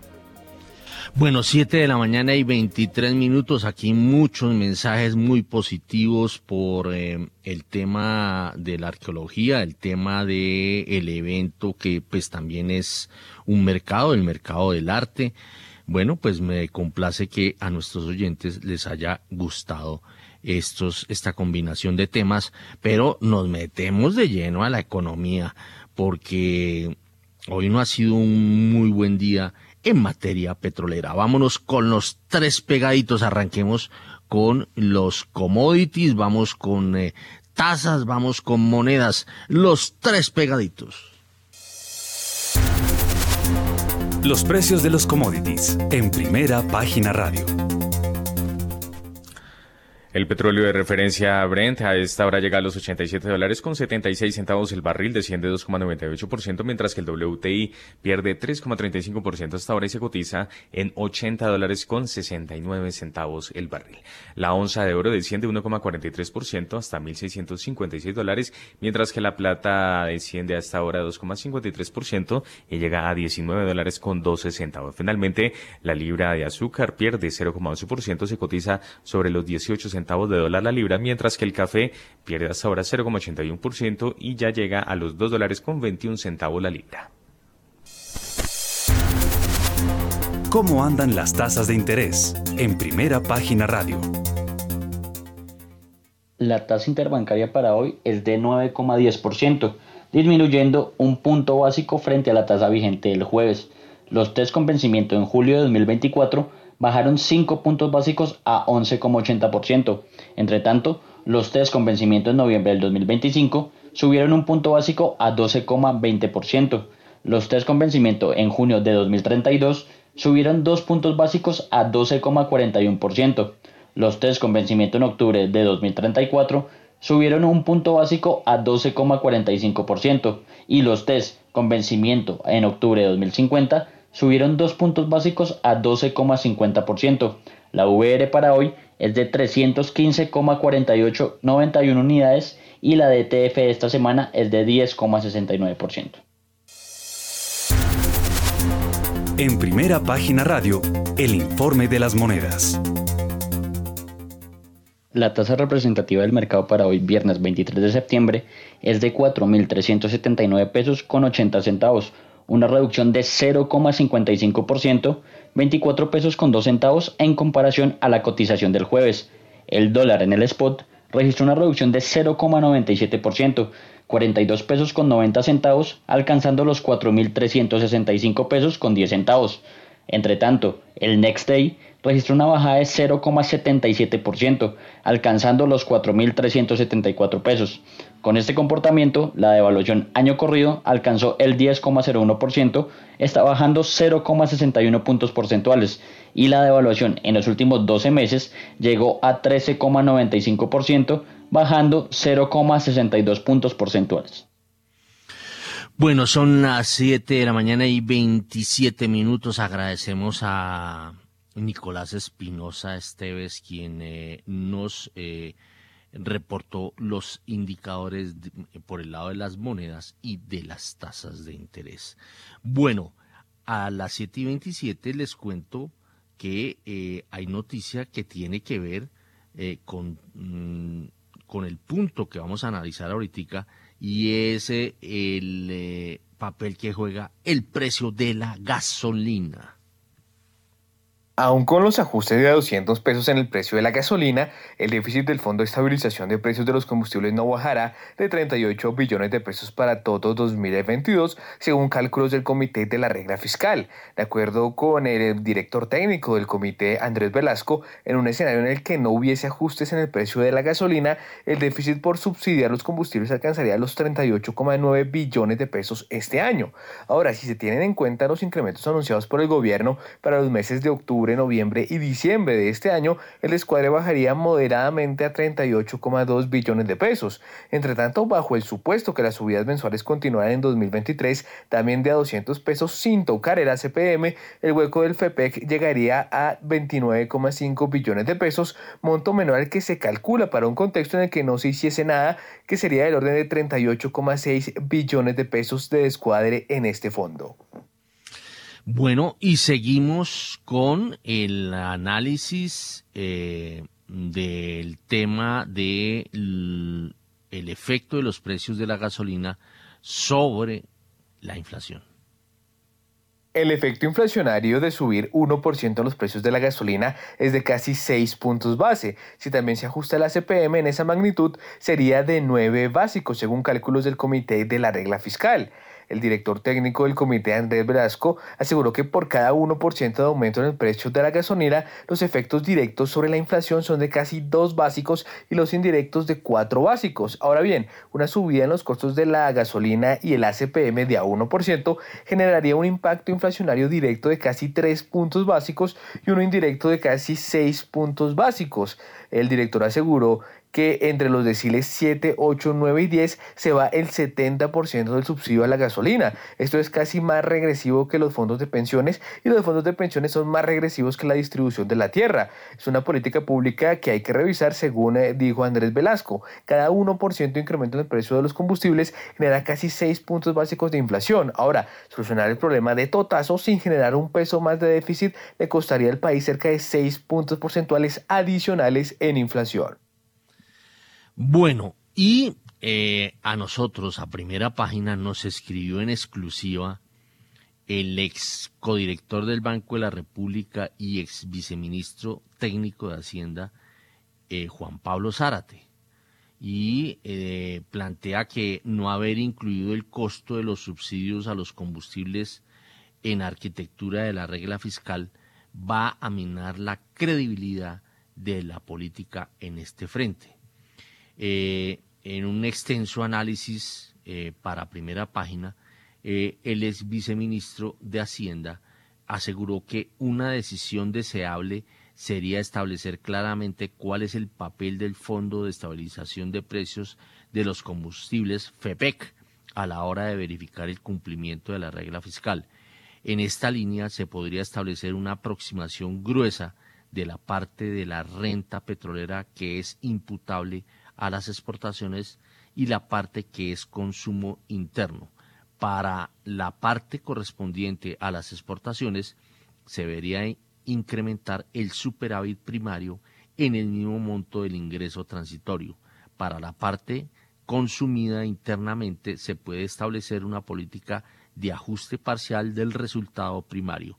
Esta política debería tener eh, los siguientes elementos. El precio interno debería ser mayor o igual al mínimo entre el precio externo y los costos promedio de producción. Se debería establecer un nivel de precio externo de petróleo por debajo del cual se debe incrementar el superávit primario por un monto igual al ingreso transitorio. Por encima de este nivel, el ajuste en el déficit primario debería ser creciente en el precio. Bueno, vamos a ver si Sergio Larte del Scotiabank jefe de investigaciones del Scotiabank, nos ayuda a mirar esto que comentó eh, eh, Juan Pablo Zárate con eh, los efectos de e ir eliminando los subsidios a la gasolina y teniendo presente que venimos de todo lo que viene ocurriendo. revelamos al final de la primera hora que las tasas de los tesoros en los Estados Unidos estaban subiendo.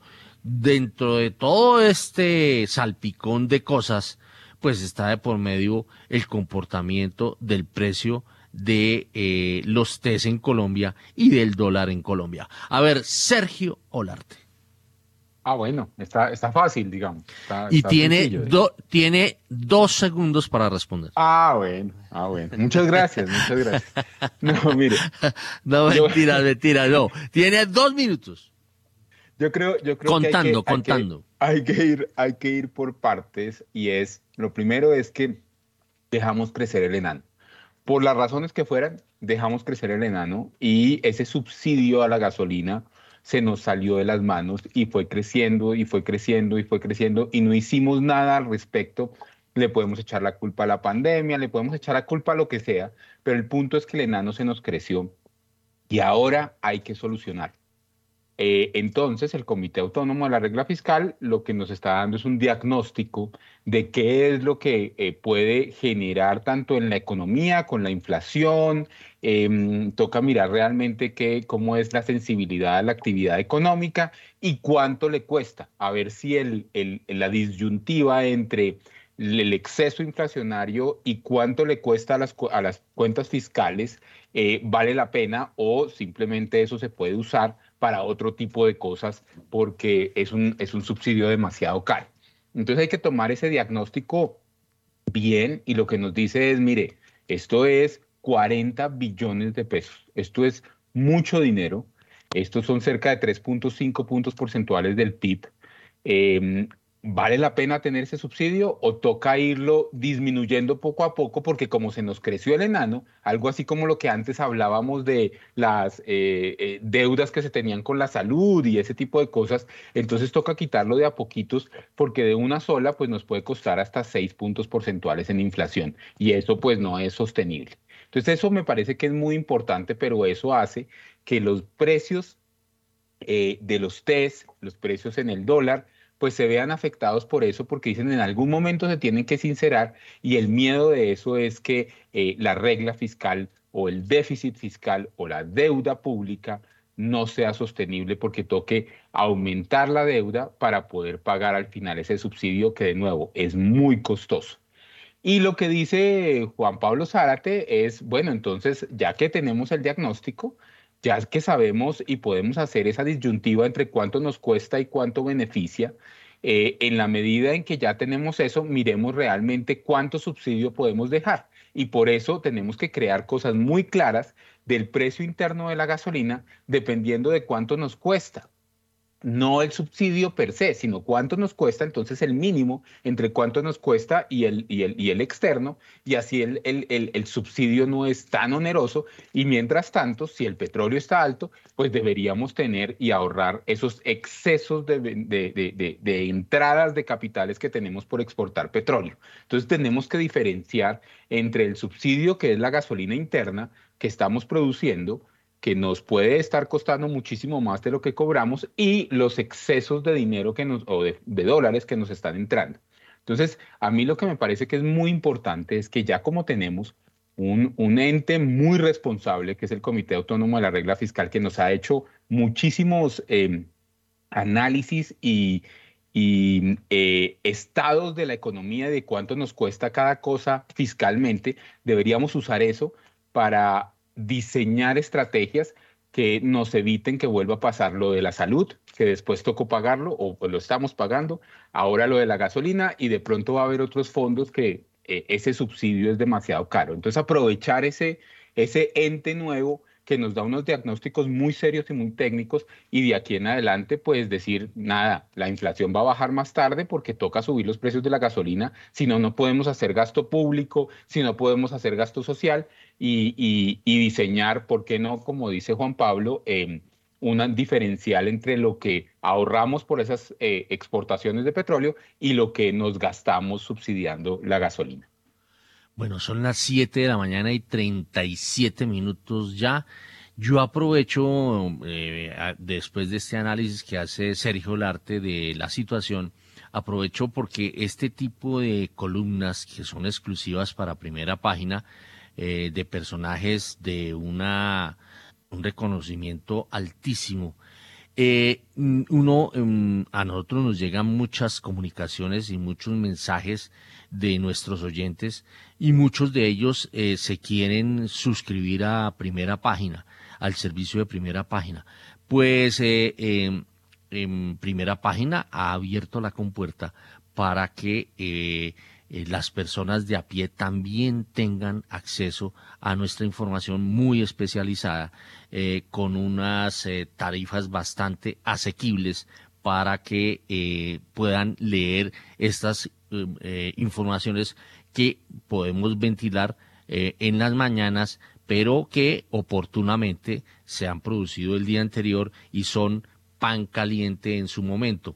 Acá en primera página radio eh, hacemos un análisis de ese, de ese, eh, esa ola de noticias que diariamente está eh, ventilando o está impulsando o está divulgando más bien eh, primera página. Pues les tengo una buena noticia a quienes, a los oyentes que eh, nos escriban a dirección comercial arroba primera página punto com punto co, quien nos escriba y diga yo escucho primera página radio por los 91.9 de Javeriana Estéreo. Si nos escriben así, un mensaje así, eh, tendrá un 10% de descuento a quien eh, eh, nos mande ese mensaje. Repetimos, yo soy oyente de primera página o yo escucho primera página radio por los 91.9 de Javeriana Estéreo.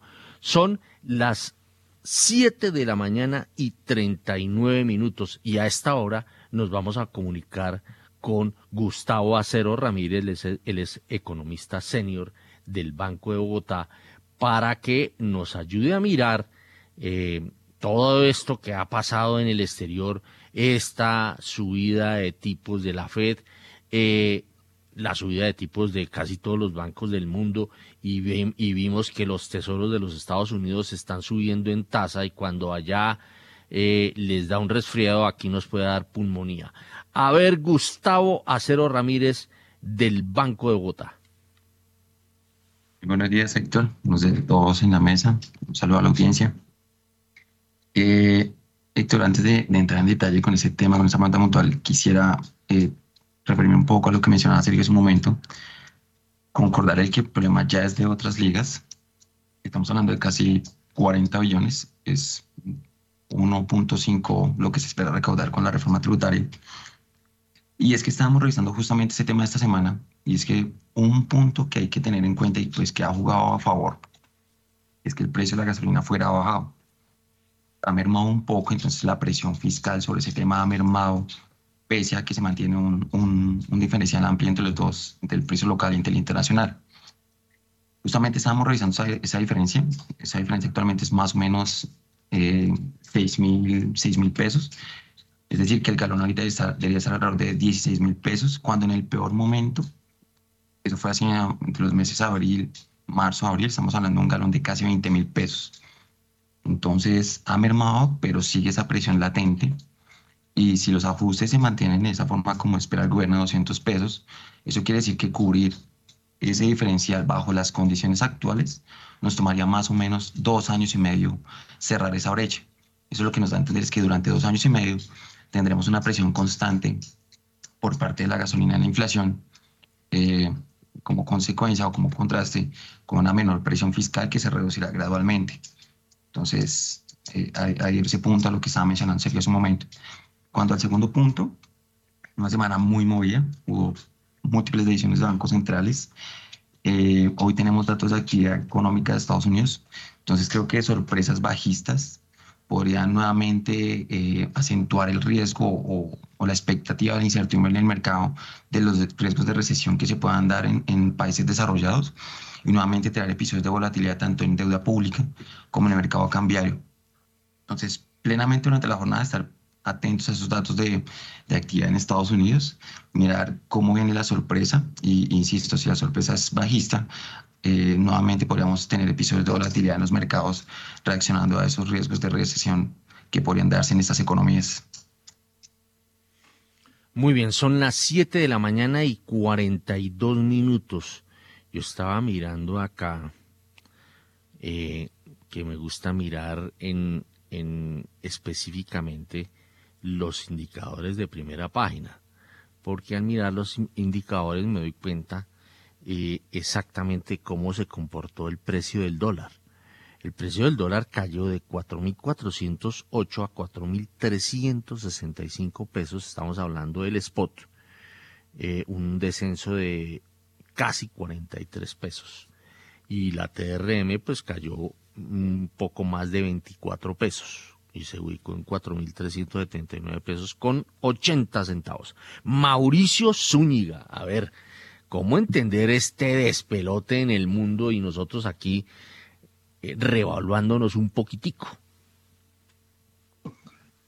Pues Héctor, eh, lo que ya les había comentado, el, tema de, la corrección del DXY vía intervención del, del yen japonés, que es lo que nos liga con, pues básicamente con esa moneda, es la forma como de relacionarnos a través del DXY. E, ese DXY tuvo una corrección el día de ayer y eso fue lo que dio pues eh, un poco de gasolina a los operadores para, eh, digamos, tomar un respiro en, la, en los niveles que había por encima de 4.400 y el dólar abrió en el spot de ayer eh, por el orden de 4.396, muy cerca al 4.400. empezó una subida, pues, no, perdón, creo que abrió por el lado de 4.376 empezó una subida inicial hasta llegar a niveles de 4.395, algo así, fue la máxima, y de ahí empezó un rally hacia abajo que lo llevó hasta donde está diciendo De 4.365 pesos. Eh, pues como decíamos, como las únicas noticias buenas hoy son las suyas, eh, empezando por la Feria del Millón, la arqueología y ahora con el con la oferta para las suscripciones a las personas naturales, eh, porque de resto pues no vemos, los mercados están muy lastimados y ya tenemos una, una intención de compra en el mercado eh, de 4.385, a eso se está moviendo, entonces ya estaríamos por encima del cierre del día de ayer y por encima del promedio que fue más o menos de 4.380, fue del orden de 4.379 y ya, ya la apertura de hoy ya estaría por encima de ese nivel porque ya hay compradores a 4.385. Entonces es una jornada bien, bien volátil, eh, mirando mucho todos esos temas de materias primas, mirando temas de bonos del tesoro que están disparados y también pues las noticias de cosas que no se veían desde hace mucho tiempo.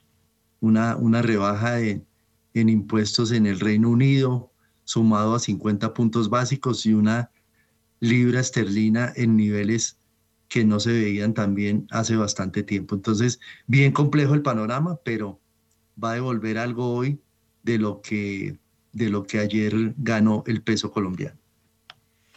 Muy bien, son las 7 de la mañana y 45 minutos. Repetimos porque aquí me están escribiendo que cuál es el, la dirección para quienes quieran tener acceso al servicio de primera página.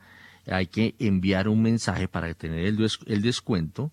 Hay que eh, escribir, hay que mandar un mensaje a dirección comercial arroba co y decir, yo escucho primera página radio por los 91.9 de Javeriana Estéreo. 7 y 46. Bueno, a las 7 y 46 vamos a regresar con eh, un tema eh, que tiene que ver con la percepción, con la percepción de eh, los negocios vámonos con Daniel Támara, eh, quien em, nos reportó una encuesta que hizo el Banco de la República. De 64,8% a 69,7% subió el porcentaje de empresarios que espera tener mayores ventas en los siguientes 12 meses, según una encuesta del Banco de la República. Para el caso de los líderes empresariales que esperan menores ventas en este mismo periodo, el porcentaje disminuyó de 14,9% a 13,6%, y los que esperan un balance similar al que tuvieron en los 12 meses previos pasaron de representar el 20,4% al 16,7% del total. Ahora bien, frente al número de las ventas en el año móvil reciente con corte al séptimo mes, el 21,4% de los empresarios aseguró que fue menor en comparación con los 12 meses previos, mientras que el 58,7% afirmó que fue mayor y el 19,8% expresó que el balance fue el mismo. En la medición del mes inmediatamente anterior, estos porcentajes en su orden fueron de 20,9%, 54,3% y 28,8%. Muy bien, son las 7 de la mañana y 48 minutos. Eh, óigame, ayer vi, ahora estoy buscando acá en mi, en mi servicio de primera página. Venga a ver si, si vemos. Eh, acá está. Bueno, mm, hay, hay, un informe a raíz de esta, de esta encuesta. Venga a ver qué más tenemos acá. Mm, mm, mm, no.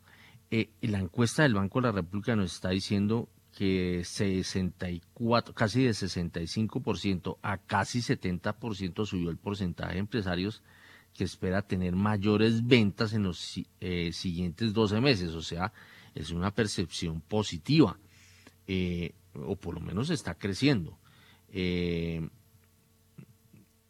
y veo que Mm, para los líderes empresariales sí se está devolviendo, está cayendo de 14,9% a 13,6%. Eh, y nos escribía ayer eh, por primera página, por el servicio de primera página, nos escribía José Miguel Santamaría, nos hacía un análisis que nosotros lo titulamos por temor por gobierno, perdón, temor por gobierno, discúlpeme, temor por gobierno y por tributaria, dispara movidas y enroques en negocios y hasta acelera separaciones conyugales. ¿Ah? Eh, eh, esto porque esto se dice porque dice José Miguel, muchas empresas han venido reteniendo porcentajes grandes de sus utilidades para inversiones y crecimiento por años y ahora quieren entregarlos ya. Eh, Además dice, también se han acelerado las negociaciones y cierre de sucesiones y separaciones conyugales. En muchos casos llevaban eh, eh, eh, años y no se habían firmado. Mm, Juan Sebastián ya, se, ya, ya, arregló ese problema, pero bueno. Entonces, la cosa es que mm, los negocios pues están precipitando negocios con miras a lo que se puede venir eh, eh, en materia tributaria. Dice, como podemos ver, el colombiano no se queda quieto. Todas estas movidas terminan mandando un mensaje al nuevo gobierno sobre la inconveniencia de una reforma que golpeará fuertemente al sector productivo y al crecimiento de la economía. Ya muchos economistas reconocidos han pedido que reconsideren bastantes puntos y el momento económico de hacerla extendiendo, perdón, entendiendo que el precio del petróleo ha generado ingresos suficientes para esperar un año y no ponerle más leña al fuego a la hoguera de la inflación que ya se ha visto impactada por el aumento del salario mínimo y de costos de materias primas, alimentos y energía. Bueno, 7 de la mañana y 51 minutos. A ver, vamos con eh, el eh, economista senior del Banco Bogotá, Gustavo Acero. ¿Cómo está viendo el ambiente de negocios desde el Banco de Bogotá? ¿Cómo lo perciben? Eh, Héctor, en este caso, creo que vale traer a colación los resultados de las encuestas de expectativas, tanto de Desarrollo como la ANDI. Lo que uno ve, por ejemplo, en el caso de Desarrollo es que tanto la confianza de los industriales como la confianza comercial ha venido perdiendo fuerza. O sea, el primer año se enmarcó por máximos históricos en cada una de las métricas pero recientemente ha perdido fuerza y se ha alineado más o se ha alejado de ese buen desempeño que tenía en el arranque del año y ha empezado a mermar. Eh, y cuando uno mira o desagrega los componentes de esas encuestas, uno ve que el factor o lo que explica esa pérdida de atracción de ese optimismo que hay en esos dos sectores es el tema de expectativas. Las expectativas, ya sea un trimestre adelante o un semestre adelante, han empezado a moderar. Y como marco de referencia, vale tener, vale tener en cuenta que los, dos de los sectores líderes en la recuperación post pandemia han sido la industria y el comercio. Eso lo que nos muestra es que hacia adelante esa moderación de expectativas va a traer consigo eh, posiblemente una desaceleración tanto en la dinámica de crecimiento de la industria como del comercio. Y cuando uno ve aquí en Palmo con el tema de la, de la encuesta de la ANDI, la más reciente, hace un balance de los factores que generan más incertidumbre en la toma de decisiones del sector industrial. Y allí listan eh, un número importante de factores, pero traigo a colación los cinco primeros en donde los tres hacen referencia al factor político y los siguientes, de la posición cuarta al sexto, está el plano económico.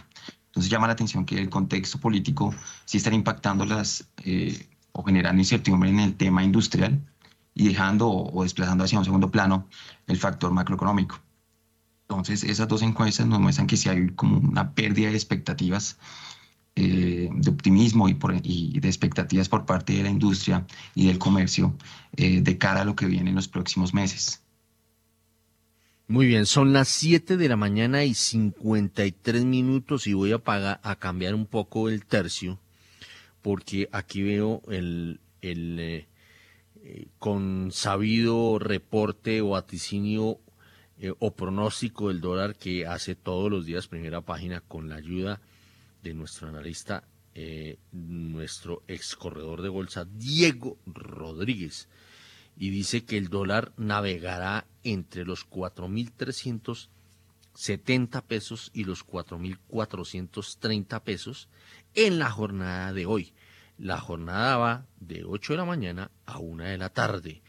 Eh, en una jornada que tendrá como protagonista la libra esterlina, en Colombia el dólar podría tener una volatilidad estimada de unos 60 pesitos. Se espera que el movimiento de la moneda estadounidense esté influenciada, perdón, esté influenciado ya que los mercados mundiales valoran la probabilidad de que la Reserva Federal subirá aún más los tipos de interés incluso a riesgo de una recesión mundial.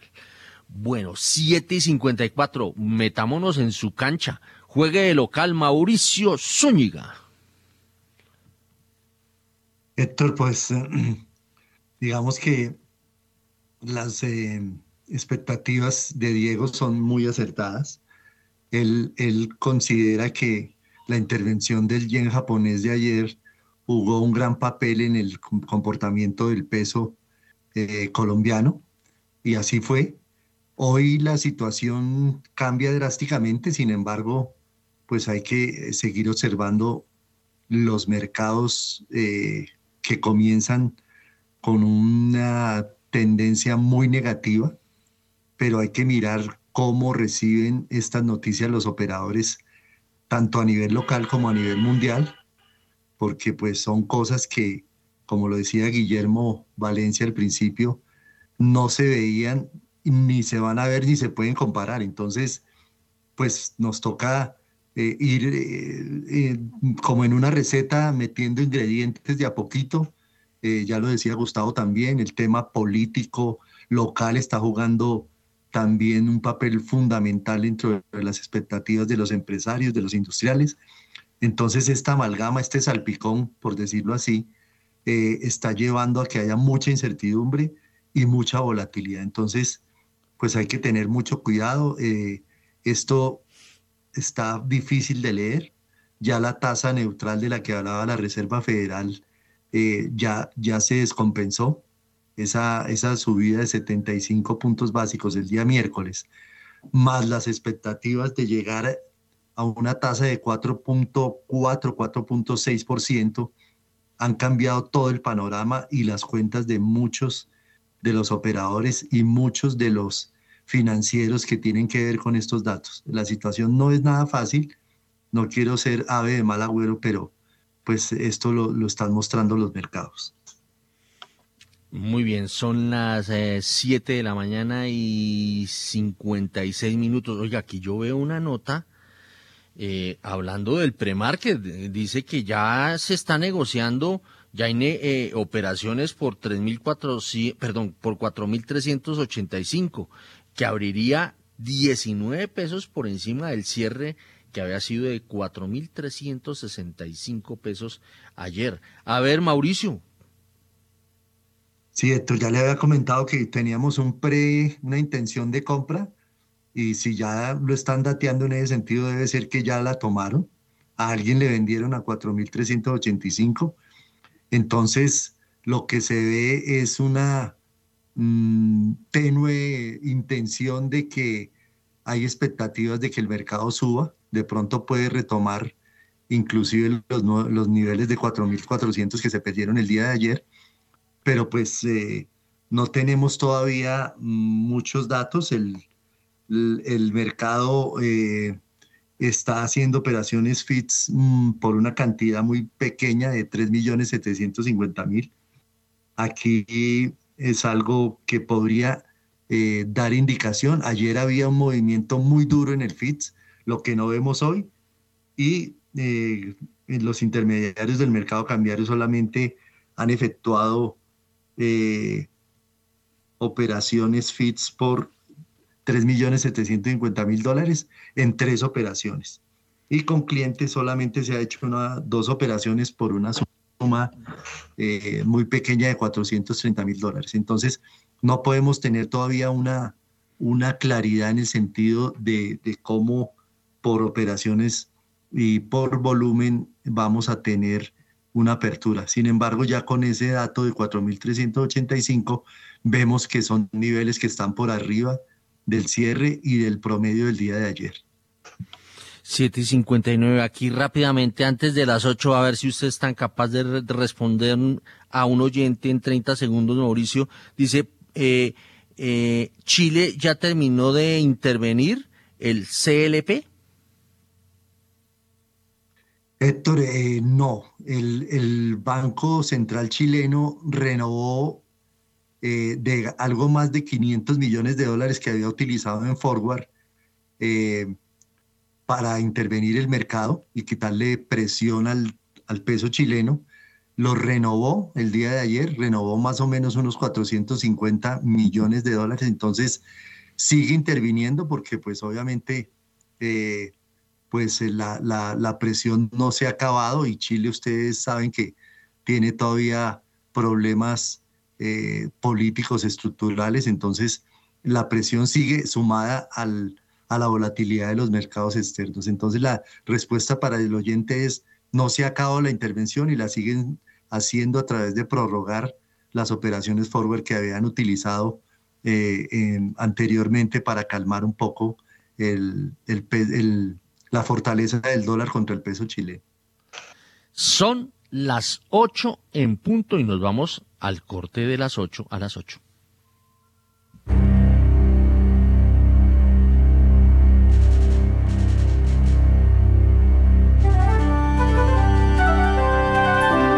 ...91.9 Javeriana Estéreo, Bogotá.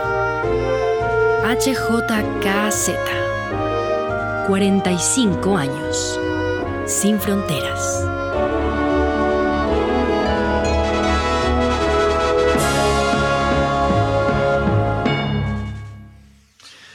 Son las ocho, siguen siendo las ocho, no, ya son las ocho y un minuto, esto sigue corriendo, sigue corriendo, corre, corre, corre reloj.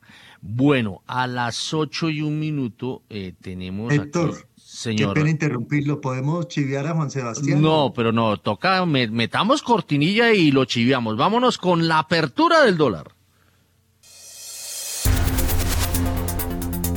A esta hora, abren los mercados en Colombia. Acá lo tenemos, Héctor. Bueno, pero dejemos que Mauricio Zúñiga se, se, se faje. Porque es viernes. démosle caché. A ver, eh, Mauricio. Gracias, Juan Sebastián, por cederme esa, Adelante. esa tan, esa tan anhelada apertura. Mire, eh, efectivamente, con esos mercados así de revolcados, el dólar tiene una apertura de 4.420 pesos, muy por encima del pre y muy por encima de las expectativas que teníamos todos de una apertura más, más ligera.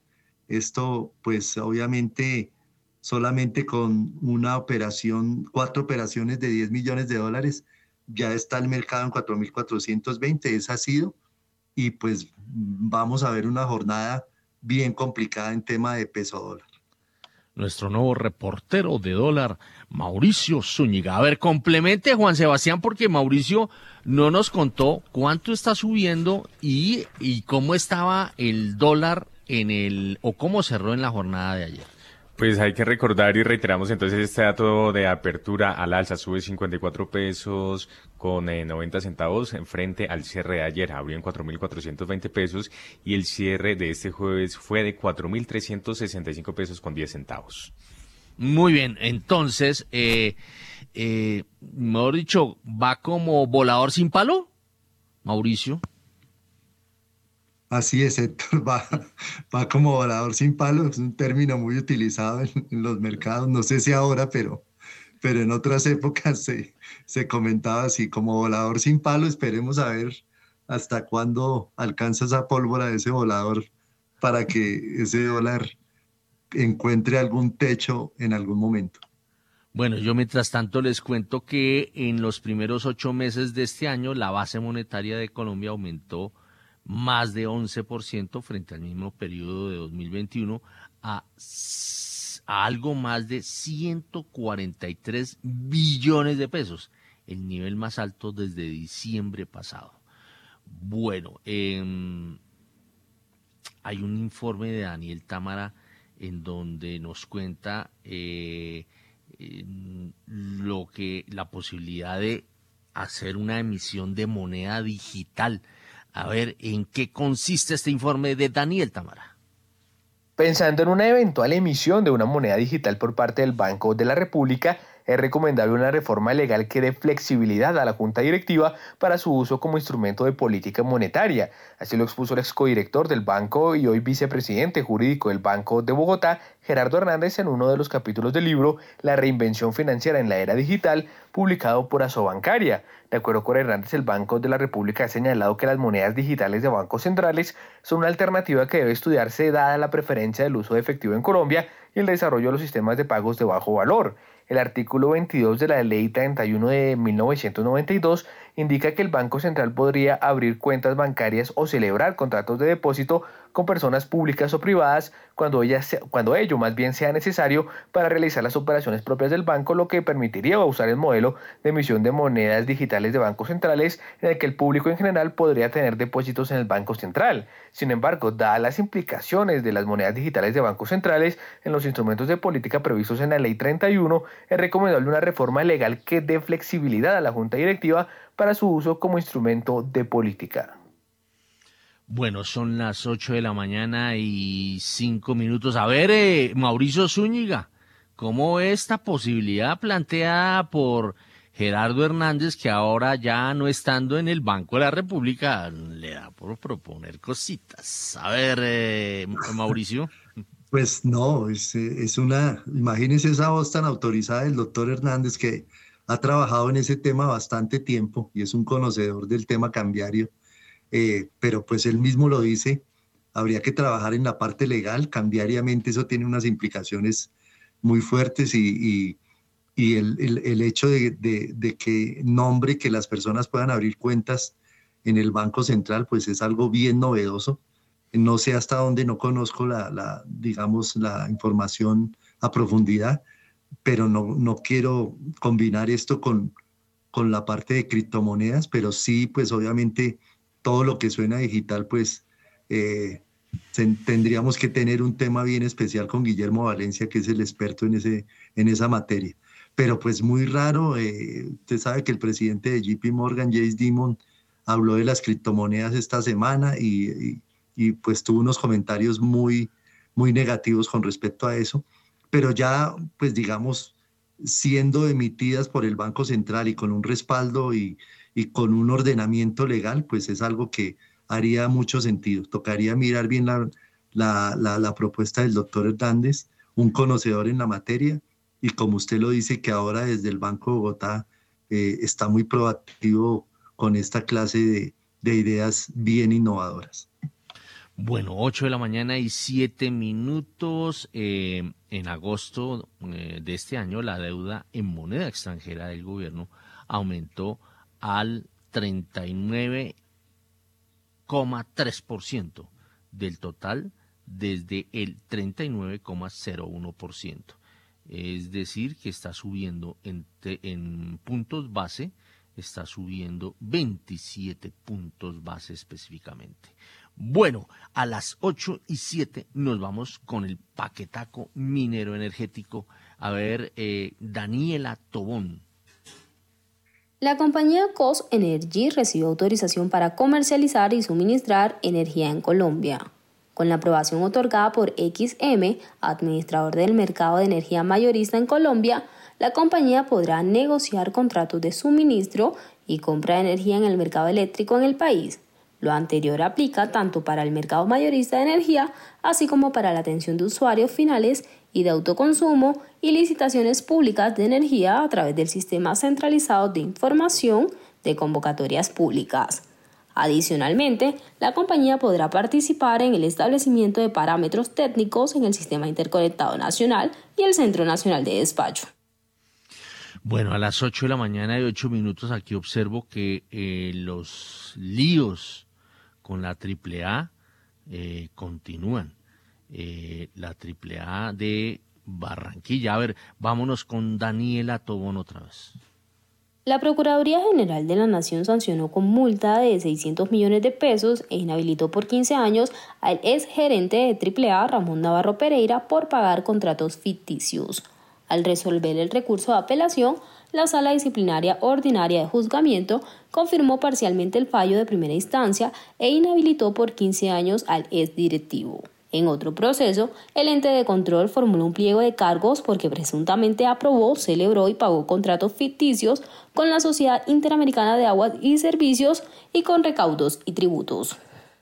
8 de la mañana y 9 minutos. Aquí Nicolás eh, Espinosa eh, nuestro reportero especializado en temas de monedas, nos está contando que el precio se está pachurrando, Mauricio Zúñiga, está eh, ahora en 4.407 pesos cuando había abierto en 4.420 pesos. A ver, Mauricio. Sí, Héctor, eh, ha quitado un poco de presión, la mínima ha sido 4.405.20. Eh, para mi parecer abrió un poco alto, seguramente alguna toma o una barrida que llaman los operadores por el offer eh, hizo que este fuera el, tema de la apertura, eh, pero ha moderado su tendencia y estamos viendo que en este momento efectivamente el cierre es 4.407, se han negociado 44.750.000 en 69 operaciones, un, digamos en, operaciones, en transacciones, es un monto alto, 70 ya. El monto, digamos que, que no es tan fuerte, pero sin embargo eh, está moderando la tendencia con esos 45 millones que se han negociado. Esperemos a ver si rompe ese nivel de 4.400 o si lo mantiene y se logra consolidar nuevamente por encima de ese nivel psicológico que ha sido, eh, pues, donde ha donde ha orbitado el, peso dólar en estos últimos días. Muy bien, gracias Mauricio. 8 de la mañana y 10 minutos y regresamos con usted, Daniela, porque tiene cifras de producción eh, de oro.